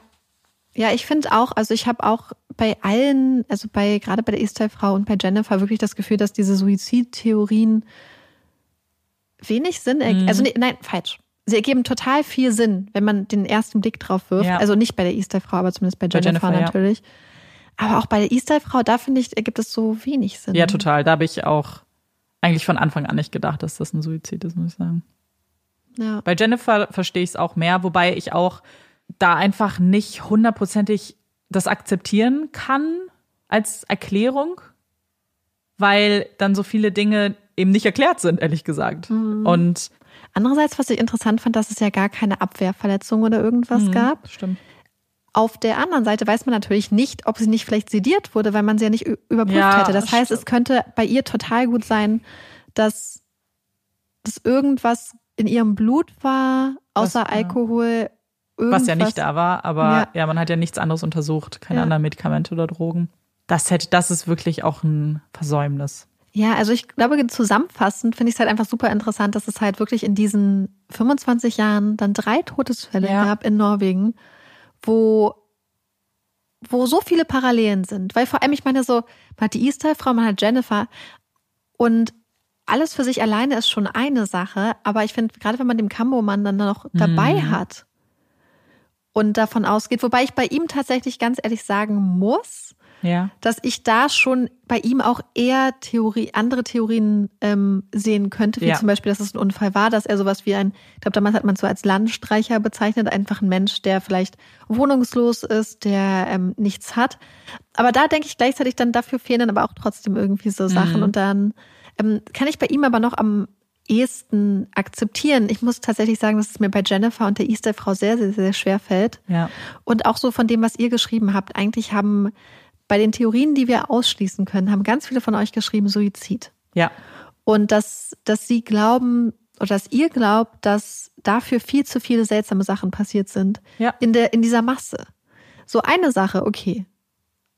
Aber diese, diese Kumulation von seltsamen Aspekten, dass das halt einfach sehr, sehr ungewöhnlich ist. Und ich persönlich glaube wirklich, also ich halte wirklich diese Theorie, dass es irgendwas mit Spionage zu tun hat, bei der Easter-Frau für sehr, sehr wahrscheinlich. Ja. Sei es als Kurier, sei es als Spionin, sei es als vielleicht Doppelspionin. Weil was, es könnte ja theoretisch sein, dass sie zum Beispiel von einem ausländischen Geheimdienst ist. Mhm. Oder als quasi so und, und dann aber auch für den KGB oder irgendeinen osteuropäischen Geheimdienst gearbeitet hat und halt so eine Art wirklich Doppelspionin war. Ja. Und dass, dass dort ein Geheimdienst an einen anderen Geheimdienst ein Zeichen setzen wollte. Dass so vielleicht kommuniziert wurde, weil es war ja die Zeit so des, des Kalten Krieges, des Eisernen Vorhangs. Vielleicht, ich weiß es nicht, vielleicht hat man ja so manchmal auch ein Zeichen gesetzt. Und vielleicht war es im Fall vom Kambomann ja ähnlich. Dass man da auch gesagt hat, hier, ähm, übrigens, euren Agenten haben wir gefunden, haben wir ermordet. Ich bin auch der Meinung, dass bei der E-Style-Frau es kein Suizid war, dass Menschen dafür verantwortlich sind, die wissen, was sie tun. Und dass das entweder eben in so einer Spionagetätigkeit war oder Verbrecher. Und vielleicht auch von einer Frau, die vielleicht auch schon geahnt hat, dass jemand sie Ja. auf dem Kieker hat, Weil deswegen was ist, wenn auffällig du, war. wenn du doppelte Spionin bist, dann Ja. lebst du ja total gefährlich. Ja. Was ist, wenn du das Gefühl hast, du bist enttarnt? Und was ist, wenn du vielleicht auch raus sicher gehen möchtest auch, weil du nicht weißt, was passiert. Du weißt ja nicht, was die Leute mit dir machen werden. Du weißt nicht, möchte man mit mir an mir ein Exempel statuieren? Und vielleicht möchtest du aber trotzdem, dass Leute wissen, dass du gestorben bist und willst deswegen auffällig dich verhalten. Ja. Damit man weiß, was passiert ist. Ja, total. Oder vielleicht war auch dein auffälliges Verhalten Schutz. Wenn man sagen könnte, hey, jemand, der sich so auffällig verhält, das kann ja keine Spionin sein, was ganz viele von euch geschrieben Kann sein, haben. ja, ja, ja, voll. So ein bisschen so ein Schutz, so ein Verstecken im Lampenlicht, so quasi. Ja, im Lampenlicht. Was ist das Lampenlicht? Rampenlicht? Oh, versteckt im Rampenlicht. Was glaubst du bei Jennifer? Was ist da dein Instinkt? Bei Jennifer, ich kann mir das mit einer Affäre unglaublich gut vorstellen, Mhm. aber ich kann mir vor allem auch eine Affäre in einem beruflichen Kontext vorstellen, Mhm. der irgendwas mit Spionage zu tun haben könnte, Ja. dass hier vielleicht berufliches und privates gemischt wurde. Oder dass es irgendwas zum Beispiel mit dem Anwerben von Informanten zu tun haben könnte. Irgendwas in die Richtung. Aber ich könnte mir auch vorstellen, dass es einfach eine Sache ist, dass Jennifer vielleicht ähm, eine Affäre mit irgendjemandem hatte. Wir wissen, dass viele Femizide auch leider stattfinden, weil Männer Frauen dann aus dem Weg räumen wollen, Ja. weil sie Angst um ihren Ruf haben, weil irgendwie sowas ihnen in den Kopf kommt und sie dann die Frau, die dafür verantwortlich ist, zum Beispiel ermorden. Insofern könnte ich mir das auch gut vorstellen. Aber ich möchte auch meine Theorie nicht Ach so. ausschließen, dass sie vielleicht auf den Spuren der Easter-Frau war und Ja. dass sie irgendwie irgendwas recherchiert hat, weil das, was gesagt wurde über die Easter-Frau, was ist, wenn sie Journalistin war? Was ist, Stimmt. wenn Jennifer Journalistin war? Was ist, wenn man all, also bei ihr fehlt ja viel. Ja. Was ist, wenn man all ihre Unterlagen, wer weiß, was sie dabei hatte? Ja. Was ist, wenn man Sachen von ihr hat verschwinden lassen? Sie was hatte ja auch eine Aktentasche dabei, in der keine Akten waren, in sondern der nur nichts die drin war. Was, wer, Mhm. wer weiß, was in dieser Aktentasche Mhm. drin war? Oh mein Gott, stell dir mal vor. Das ist ein krasses Zeichen tatsächlich. Stell dir vor, Mhm. sie wäre Journalistin oder irgendwie auf der Recherche gewesen. Ja. Und das wäre der Aktenkoffer gewesen, in dem sie ihre Dokumente Ja. hat und ihre Spuren. Und dann ermordest du eine Person und packst in den Aktenkoffer, Ja. in dem eigentlich die ganzen Materialien sind, die die Person gesammelt hat, die Patronenhülsen. Ja. Das wäre halt ein Zeichen, womit du vielleicht auch Leute zum Schweigen bringst, weil du quasi sagst, so, ihr habt eure Dokumente, ihr habt eure Recherchen, aber wir haben Patronen und wir können euch töten. Und wir wissen, dass das passiert. Ja. Und das, ja, vielleicht war sie wirklich etwas auf der Spur. Und dann glaube ich, vielleicht auch eben Verbrechern, weil ich, dieses ganze Vorgehen ist ja schon irgendwie geplant und wenn es ein Mord war, dann ja auch etwas geplantes und auch nicht nur geplant in, in der Tat, sondern wie man die Tat dann aussehen lassen möchte und was man vielleicht inszeniert und so weiter. Und vielleicht hast du dich oder der Täter oder die Täter sich auch als Informanten ausgegeben. Stimmt. Vielleicht hast du versucht, etwas rauszufinden, aber du bist an Leute ge gestoßen, die sich vielleicht als Informanten ausgegeben haben, aber die eigentlich loyal waren. Ja. Die dich bei deiner ganzen Recherche verfolgt haben zum Beispiel, aber eigentlich dich die ganze Zeit nur dicht an sich haben wollten, um zu kontrollieren und zu überprüfen, was du machst. Und in dem Moment, wo sie das Gefühl hatten, dass du einer Sache auf den Grund gekommen bist, dass du vielleicht ganz dicht an einer Sache warst, haben sie dich dann ausgelöscht und haben halt eben dieses Zeichen vielleicht geschickt. Und es Ja. kann ja auch sein, dass Jennifer auch eine junge Frau war, die wenig Verbindungen hatte und wo vielleicht die Leute, die sie kannten, Angst hatten und die vielleicht auch freiberuflich als Journalistin tätig war und die vielleicht niemand erkannt hat. Ja. Was ist, wenn ihr der Aktenkoffer halt auch übergeben wurde? Mhm. Wenn sie sich mit einem Informanten getroffen hat, da waren die Dokumente und wirklich dann der leer im Raum stand, aber man sich dachte, oh, wir setzen jetzt ein Zeichen, tun Mhm. jetzt unsere letzten Patronenhülsen da irgendwie rein. Weil ich frage mich auch, wenn sie mit einem Aktenkoffer, mit einem Rollkoffer und einer Travelite angereist wäre, ob das nicht auch aufgefallen wäre. Dass man sagt, ey, die hatte ihre Arme voller Sachen. Ja. Weißt du, so sie hatte zwei Taschen, so dann noch den Koffer, so. Das wäre ja auch irgendwie auffällig. Und wir haben ja keine Aussagen von irgendjemandem, Und? oh, sie hatte definitiv eine Aktentasche dabei. Und ich denke gerade an das, was du mit der Stewardess gesagt hattest.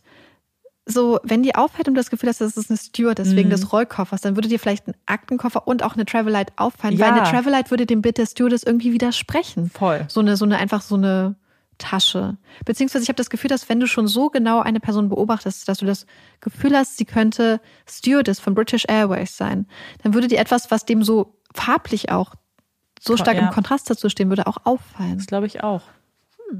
Ja, bei mir ist es so, ich, ich gehe da voll mit, was du sagst. Also ich glaube, dass es eine Beziehung mit jemandem in diesem Hotel gab. Jeglicher Art. Das kann entweder so eine Affäre sein, vielleicht auch Sexarbeit oder irgendwas, dass sie mit dem Ziel in dieses Hotel eingecheckt ist, dort jemanden auch zu treffen, von dem sie das auch vorher schon wusste und vielleicht auch wirklich eigentlich nur diese paar Tage, die sie ja da sein wollte, abgemacht hatte, sich mit der Person getroffen hat und auch dann gesagt hat, ach, ich bleib noch zwei Tage länger. Und das kann was mit Spionage zu tun haben. Es kann ja auch sein, dass man sich einfach in dem Hotel trifft und sagt, hey, wir besprechen uns, wir treffen mhm. uns, wir haben hier einen Auftrag, in Anführungszeichen eine Aufgabe, komm, wir machen es zusammen. Oder eben halt eine romantische Beziehung oder eben beides. So, mhm. so, das kann halt sein. Ich glaube auch, dass auch hier ist mein Gefühl einfach, dass wenn es ein Verbrechen ist, wenn es ein Mord war, dann glaube ich auch, dass es Leute sind, die wissen, was sie da getan haben und dass es vielleicht geplanter und detailliert geplanter war, als man vielleicht annimmt mhm. oder was die Ermittler angenommen haben. Ja. Es könnte natürlich auch sein, wenn es ein Zeichen war. Mhm. Das sind zum Beispiel, also wenn wir jetzt davon ausgehen, dass sie eine Beziehung zu Mr. F, F oder X hatte, dass es ein Zeichen an ihn auch gewesen sein könnte. Ja, ja stimmt. Dass jemand ihn auch bedrohen wollte damit. Ja. Was ist, wenn du jemanden wirklich unter Druck setzen möchtest? Und das ist eine wichtige Person. Theoretisch, wir wissen ja nicht, wer er ist. Und die Person, die Möglichkeit, wie du jemanden total kontrollieren könntest, ist zum Beispiel, wenn du dafür sorgst, dass seine Geliebte oder seine Affäre tot ist. Hm. Und dann sagen könnte so, hey, es sieht jetzt aus wie ein Suizid, wir können es aber auch anders aussehen lassen. Und so ja, kannst stimmt. du auch Leute massivst unter Druck setzen, glaube ich. Und warum ich das denke, ist halt, weil wir ja wissen, dass das, also beziehungsweise ich kann mir das halt insofern vorstellen, dass wir ja wissen, dass es halt einfach wirklich so krasse Sachen gibt, wo einfach Leute massivst erpresst werden, wo Leute. Ja. Ähm, unter Druck gesetzt werden, wo und es kann ja alle jegliche Art von Spionage sein, es kann auch Industriespionage oder irgendwas sein. Vielleicht ist das auch zu krass dafür, aber wir wissen es nicht. Also mhm. wir wissen ja, dass ähm, dass da sehr sehr dreckig teilweise agiert wird. Ja, voll. Ja, auf jeden Fall riesiges Danke an alle, die uns geschrieben haben. Wir waren erst ja. ein bisschen ängstlich und dachten, oh nein, ja. oh nein, niemand möchte mit uns ähm, Theorien austauschen und äh, weiter spekulieren. Aber wir haben dann ja. ganz tolle Nachrichten. Nachrichten von euch bekommen. Wir haben auch coole Kommentare von euch bekommen. Also ein riesiges Dankeschön an alle, die uns geschrieben haben, weil selbst wenn ihr uns zum Beispiel nur geschrieben habt, ich schließe das aus oder ich bin dafür, für uns ist das das totale schöne Feedback. Weil ähm, weil ihr denkt jetzt vielleicht so, ach, ich würde jetzt nur schreiben, oder manche haben uns halt geschrieben, so, ach, ich halte Spionage für wahrscheinlich. Ja. Das ist total cool für uns, weil es uns einfach zeigt, hey, das sind auch Leute, die einfach mitdenken, die auch, äh, die es interessant finden, die sich diesen einen Moment Zeit nehmen. Ganz, ganz großes Dankeschön, wenn ihr ja. euch den Moment Zeit genommen habt und eure Theorien mit uns geteilt habt, wenn ihr teilweise eure Gedanken dazu geteilt habt. Für uns ist es total wichtiges, cooles Feedback. Uns hat es total gefreut. Ähm, ja. Und deswegen wollten wir auch die Nachbesprechung nochmal machen, weil wir halt genau diese Aspekte von euch auch nochmal mit reinnehmen wollten. Ja, wir haben es ja auch eigentlich die Doppelfolge so eröffnet, dass wir sagen oder gesagt haben, dass A, wisst ihr, dass wir genau sowas einfach super gerne machen, dass auch wirklich in jede Richtung zu denken, selbst wenn man das Gefühl hat, da manche Sachen sind vielleicht nicht so wahrscheinlich und so, aber wirklich mal alles in den Raum zu werfen und das Gefühl zu haben, auch so einen Raum zu erschaffen, in dem auch alles erstmal genannt wird und dann mhm. ähm, wollen wir das natürlich nicht nur zu zweit machen, sondern eben mit ganz vielen auch von euch und ja. Ja. Wir können euch auf jeden Fall ans Herz legen, euch die ganzen Dokumente beziehungsweise mhm. Seiten zu den Fällen auch nochmal anzugucken, weil auch im Fall des Kambomanns sucht man natürlich immer noch nach der Identität des ja. Mannes, damit auch verbunden nach Angehörigen des Mannes. Der Fall ist immer noch nicht aufgeklärt, beziehungsweise seine Identität ist immer noch nicht geklärt. Es gibt ja die Möglichkeit, dass der Mann zum Beispiel aus Deutschland kommt. Das heißt, mhm. ähm, es ist eigentlich total wichtig, dass, wir haben es ja in der letzten Folge auch angesprochen, dass alle drei Fälle in Deutschland bekannt sind, dass äh, man sich die anguckt, dass man sich vielleicht damit auseinandersetzt. Und wir haben auch bei der Recherche sind wir jetzt auch auf The Doe Network gestoßen. Ja. Das ist ja auch eine Organisation, die sich für vermisste Menschen einsetzt, wo man dann auch vermisste Menschen aus Europa beispielsweise, so eine Vermissten-Datei eigentlich im, ja. im Internet und wenn wir eins gelernt haben, glaube ich, aus jetzt 150 beziehungsweise jetzt 151 mhm. Folgen Puppies in Crime, ist, dass gerade Fälle, in denen Menschen vermisst werden ähm, oder auch Cold Cases, ganz, ganz viel Aufmerksamkeit brauchen. Ja. Und dass Aufmerksamkeit unglaublich wichtig ist, ähm, neben den technischen Fortschritten. Und wir haben irgendwie, ich glaube, wir haben wie alle Leute, glaube ich, die sich mit den Fällen auseinandersetzen, irgendwie die Hoffnung, dass da irgendwann nochmal so, Hm. noch mal so ein Name Ja. oder Namen herausgefunden werden und dass einfach diese drei Menschen irgendwann vielleicht nach Hause können Ja, und dass und man nochmal ein echtes Grab bekommen. Voll. Und das eben, genau, dass, dass diese Gräber Namen bekommen. Und weil wir natürlich auch so ein bisschen jetzt mitbekommen, wie viel sich weiterentwickelt und wie viele Fälle ja jetzt gerade auch geklärt werden und wie viele neue Erkenntnisse gibt in Fällen, vor denen wir vor ein paar Jahren wahrscheinlich noch auch so gedacht hätten, dass das vielleicht nicht passiert. Und wir sind ganz gespannt. Wir werden die Fälle auf jeden Fall alle im Auge behalten und werden natürlich gerne berichten, wenn es Neuigkeiten dazu gibt. Und letztes Mal hatten wir ja in beiden Folgen, beiden Teilen dieser 150. Folge keine Puppy Break und auch nicht den zweiten entspannten Teil. Aber wir dachten, wir machen das jetzt bei dieser kleinen Sonderfolge, damit wir vielleicht ein bisschen aufatmen können. Und das machen wir mit unserer Puppy Break. Und bevor wir mit der Puppy Break loslegen, eine kurze Sache, die Elke uns geschrieben hat. Wir haben ja schon mal in, irgendwann ganz am Anfang vom Podcast darüber geredet, dass Bahnfahren mit Hund manchmal ein bisschen kompliziert ist, wenn man die Tickets für Hunde ganz lange nicht online buchen konnte. Das hat sich jetzt geändert, denn angeblich kann man jetzt bei der Bahn auch Hundetickets online buchen. Das heißt nicht mehr nur am Automaten oder als Papierticket. Es ist wohl endlich soweit. Wir müssen uns das noch ein bisschen genauer angucken, weil es da irgendwie ein paar Einschränkungen gibt, wo diese Tickets tatsächlich buchbar sind. Aber immerhin, es ist ein super guter Schritt in die richtige Richtung. Haben Ja. uns sehr gefreut. Danke, Elke, fürs Schicken. Ja, richtig gut. Und die Puppy Break, die wir vorbereitet haben, habt ihr uns eigentlich vorbereitet. Ihr Ja. habt uns das ganz, ganz oft geschickt und hat auch mit Hunden zu tun, beziehungsweise einem Titel, der vergeben wurde. Und zwar steht der älteste Hund ever fest. Also es ist nicht nur der aktuell älteste Hund, sondern wirklich der älteste Hund, den man jemals angetroffen hat. Und zwar ist der älteste Hund ein Hund namens Bobi aus Portugal. Und Bobi oder Bobby? ich würde Bobi sagen, weil es nur ein B ist. Ja. Wie würdet ihr es aussprechen? Schreibt uns mal, wie B-O-B-I geschrieben. Ja. Und ich werde jetzt Bobi sagen, du sagst einfach sag Bobby, dann haben wir Haben wir definitiv alles, alles dabei. Wir, sind auf, wir gehen auf Nummer sicher. Und Bobi ist 30 Jahre alt. Und das weiß man, weil es schon Tierarztbesuche gibt, die von 1992 sind. Dem Jahr, in dem ich geboren wurde. Ja. Das ist ja Ein- wahrscheinlich erste Impfung und so. Ne? Ja. Hm. Und man hat seinen Besitzer auch gefragt, ob er eine Vermutung hat, wieso dieses lange Leben, so wie das zustande kommen konnte. Weil 30 Jahre sind schon sehr, sehr, sehr viel. So eine Lebenserwartung ist ja bei 15 Jahren schon sehr hoch eigentlich. 30, das Doppelte ist dann wirklich krass. Und Bobby soll auch noch fit sein, fit wie ein Turnschuh. Und der Besitzer hat gesagt, er macht eigentlich nichts Besonderes, außer dass Bobby ganz viel draußen ist, in der Natur, frei ist und auch mit vielen Tieren zu tun hat, zum Beispiel mit Katzen. Ja, es ist sehr, sehr süß. Danke Ja. fürs Schicken. Es haben wirklich ganz viele uns geschickt und dann können wir auch kurz noch zwei, drei Worte zu Amandas äh, Papageien-Break verlieren. Ja. Wir haben so viele Nachrichten von euch bekommen. Es war total cool. Wir haben sehr, sehr lustige Geschichten über Papageien gehört und ähm, ja, Also, dass es Papageien in Deutschland gibt. Falls ihr die Puppy Break noch nicht gehört habt, äh, es gibt Papageien heimisch in Deutschland. ja. Immer noch ein Fakt, der mich immer noch schockiert. Und einige Und von euch auch, weil Ja. einige von euch haben uns auch lustige Geschichten geschrieben, wie sie das jahrelang auch nicht geglaubt haben. Ja. Und dachten, das sind so, äh, wie nennt man das, diese Sommergeschichten, wie so Krokodil Ja.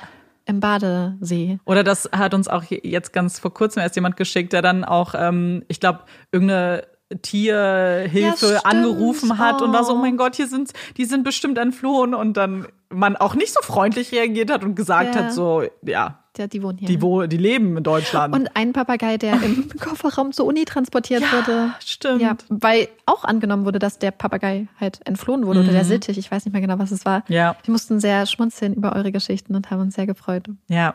So, Amanda, hast du eine Empfehlung? Ich habe eine Empfehlung und die hat auch im entferntesten Sinne was mit unseren Fällen zu tun. Ich habe Marike schon davon erzählt. Und zwar geht es um ein Anime, in den ich mich total verliebt habe. Und zwar ist das Spy Family. Also es geht um Spione und ist ganz toll. Könnt ihr auf Crunchyroll gucken. Aber ich muss es sofort sagen, bevor ihr jetzt losstürmt und auf Play drückt. Es gibt nur 25 Folgen aktuell. Und die kommen jetzt, glaube ich, mehr, mehr oder weniger live raus. Das heißt, man muss jetzt auch warten. Aber ganz ehrlich, diese 25 Folgen, ich werde die wahrscheinlich immer weiter gucken, bis es wieder was Neues gibt, weil das für mich so eine richtige Wohlfühlserie war. Es war so toll. Und zwar geht es um einen Spion namens Twilight, der eine Aufgabe bekommt und ein hohes politisches Mitglied antreffen soll erstmal, aber diese Person ist sehr, sehr privat und geht gar nicht raus, außer zu Veranstaltungen seiner Kinder an dieser sehr elitären Schule. Und jetzt ist die Aufgabe, um eben an diesen Mann ranzukommen, ähm, eine Familie zu gründen, ein Kind zu haben, was dann auch auf diese Schule gehen kann und dann über die Kinder dann zueinander zu finden. Und dafür braucht Twilight natürlich erstmal ein Kind und auch eine Frau. Und findet die dann auch auf ganz humoristische, lustige Art und Weise. Und das sind nicht irgendwelche Menschen, die er sich da äh, ins Boot holt, denn das junge Mädchen ist Anja und sie kann Gedanken lesen. Das heißt, sie weiß schon von dem Plan, weil sie die Gedanken gelesen hat und findet das total spannend, aber verrät keinem etwas davon. Und die Frau, die dann Anjas Mutter spielen soll, heißt Jor und die ist Auftragsmörderin. Und auch das weiß keiner. Und diese Konstellation von einem Spion, der einen Plan hat, ein Kind, das Gedanken lesen kann und eine Auftragsmörderin, die äh, abends dann immer durch Japan huscht und dort Menschen tötet, ist wirklich, wirklich gut gemacht. Es ist total lustig geschrieben und ich war sehr traurig, dass es vorbei ist. Vielleicht muss ich dann jetzt anfangen, den Manga zu lesen. Ja. Ja. Wahrscheinlich. Meine Empfehlung. Ich habe äh, gerade keine Empfehlung. Also ich glaube, ich habe schon ein paar, aber ähm, für heute nicht. Aber ich habe gestern Ginny und Georgia die zweite mm. Staffel geguckt und ich möchte euch mal fragen, war das auch ein bisschen viel irgendwie, super viel Drama hatte ich das Gefühl und war so ein bisschen so äh, viel einfach. Ja. Ich, es war a lot. Und ähm, das war ich. Und ich möchte noch mal sagen, wir haben ja neues über Inheritance Games geschrieben. Mm. Und uns hat nur eine Person, glaube ich, geschrieben, welches Mhm. Team sie ist. Und zwar Team Nash für Ja. sich und sonst Team Grayson, was same sees. Ähm, aber niemand anderes. Wir sind, wir sind äh, schwer enttäuscht. hat niemand anderes Inheritance Games gelesen? Oder es hat, Meinung? ja, ja, maybe. Vielleicht hat sich da niemand so, so, Das Ding ist, uns haben, haben ja auch Leute geschrieben, dass das eher so ihre Kinder lesen. ja. Was, was ja auch, es ist halt auch ein Jugendbuch, glaube ich, Ja, offiziell. auch, ich glaube, ja. es ist auch, ähm, wir lesen aber gerne Jugendbücher. Ja. Ich muss tatsächlich sagen, jetzt habe ich auch mittlerweile den dritten Teil gelesen. Gestern, das war ja zur, zur Empfehlungszeit noch nicht der Fall.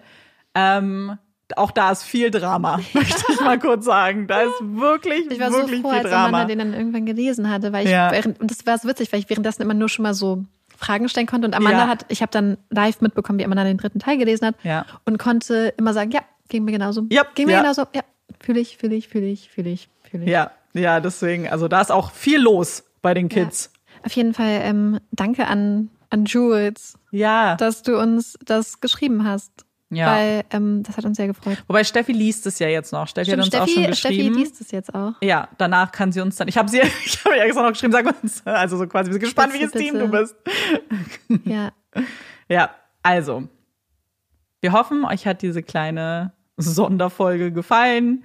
Wir sind gespannt. Auch ihr könnt euch uns gerne auch immer noch schreiben, wenn euch Ja. jetzt noch Sachen einfallen, weil wir finden, also wir reden ja immer wir noch wissen ja auch, dass jetzt nah. gerade ja. Leute auch die Folgen noch Ja. hören, wahrscheinlich. Ja, ja, total. Und wir denken ja selbst immer noch total lange darüber nach und spekulieren auch noch weiter. Deswegen freuen wir uns sehr über die Nachrichten und wir hoffen, euch hat die Folge gefallen. Nächsten Montag hören wir uns dann mit einer regulären Folge von Puppies in Crime wieder. Wir hoffen, ihr hört dann auch zu. Ich bin Amanda Ich bin Marike. und das ist Puppies in Crime. Tschüss. Thank you.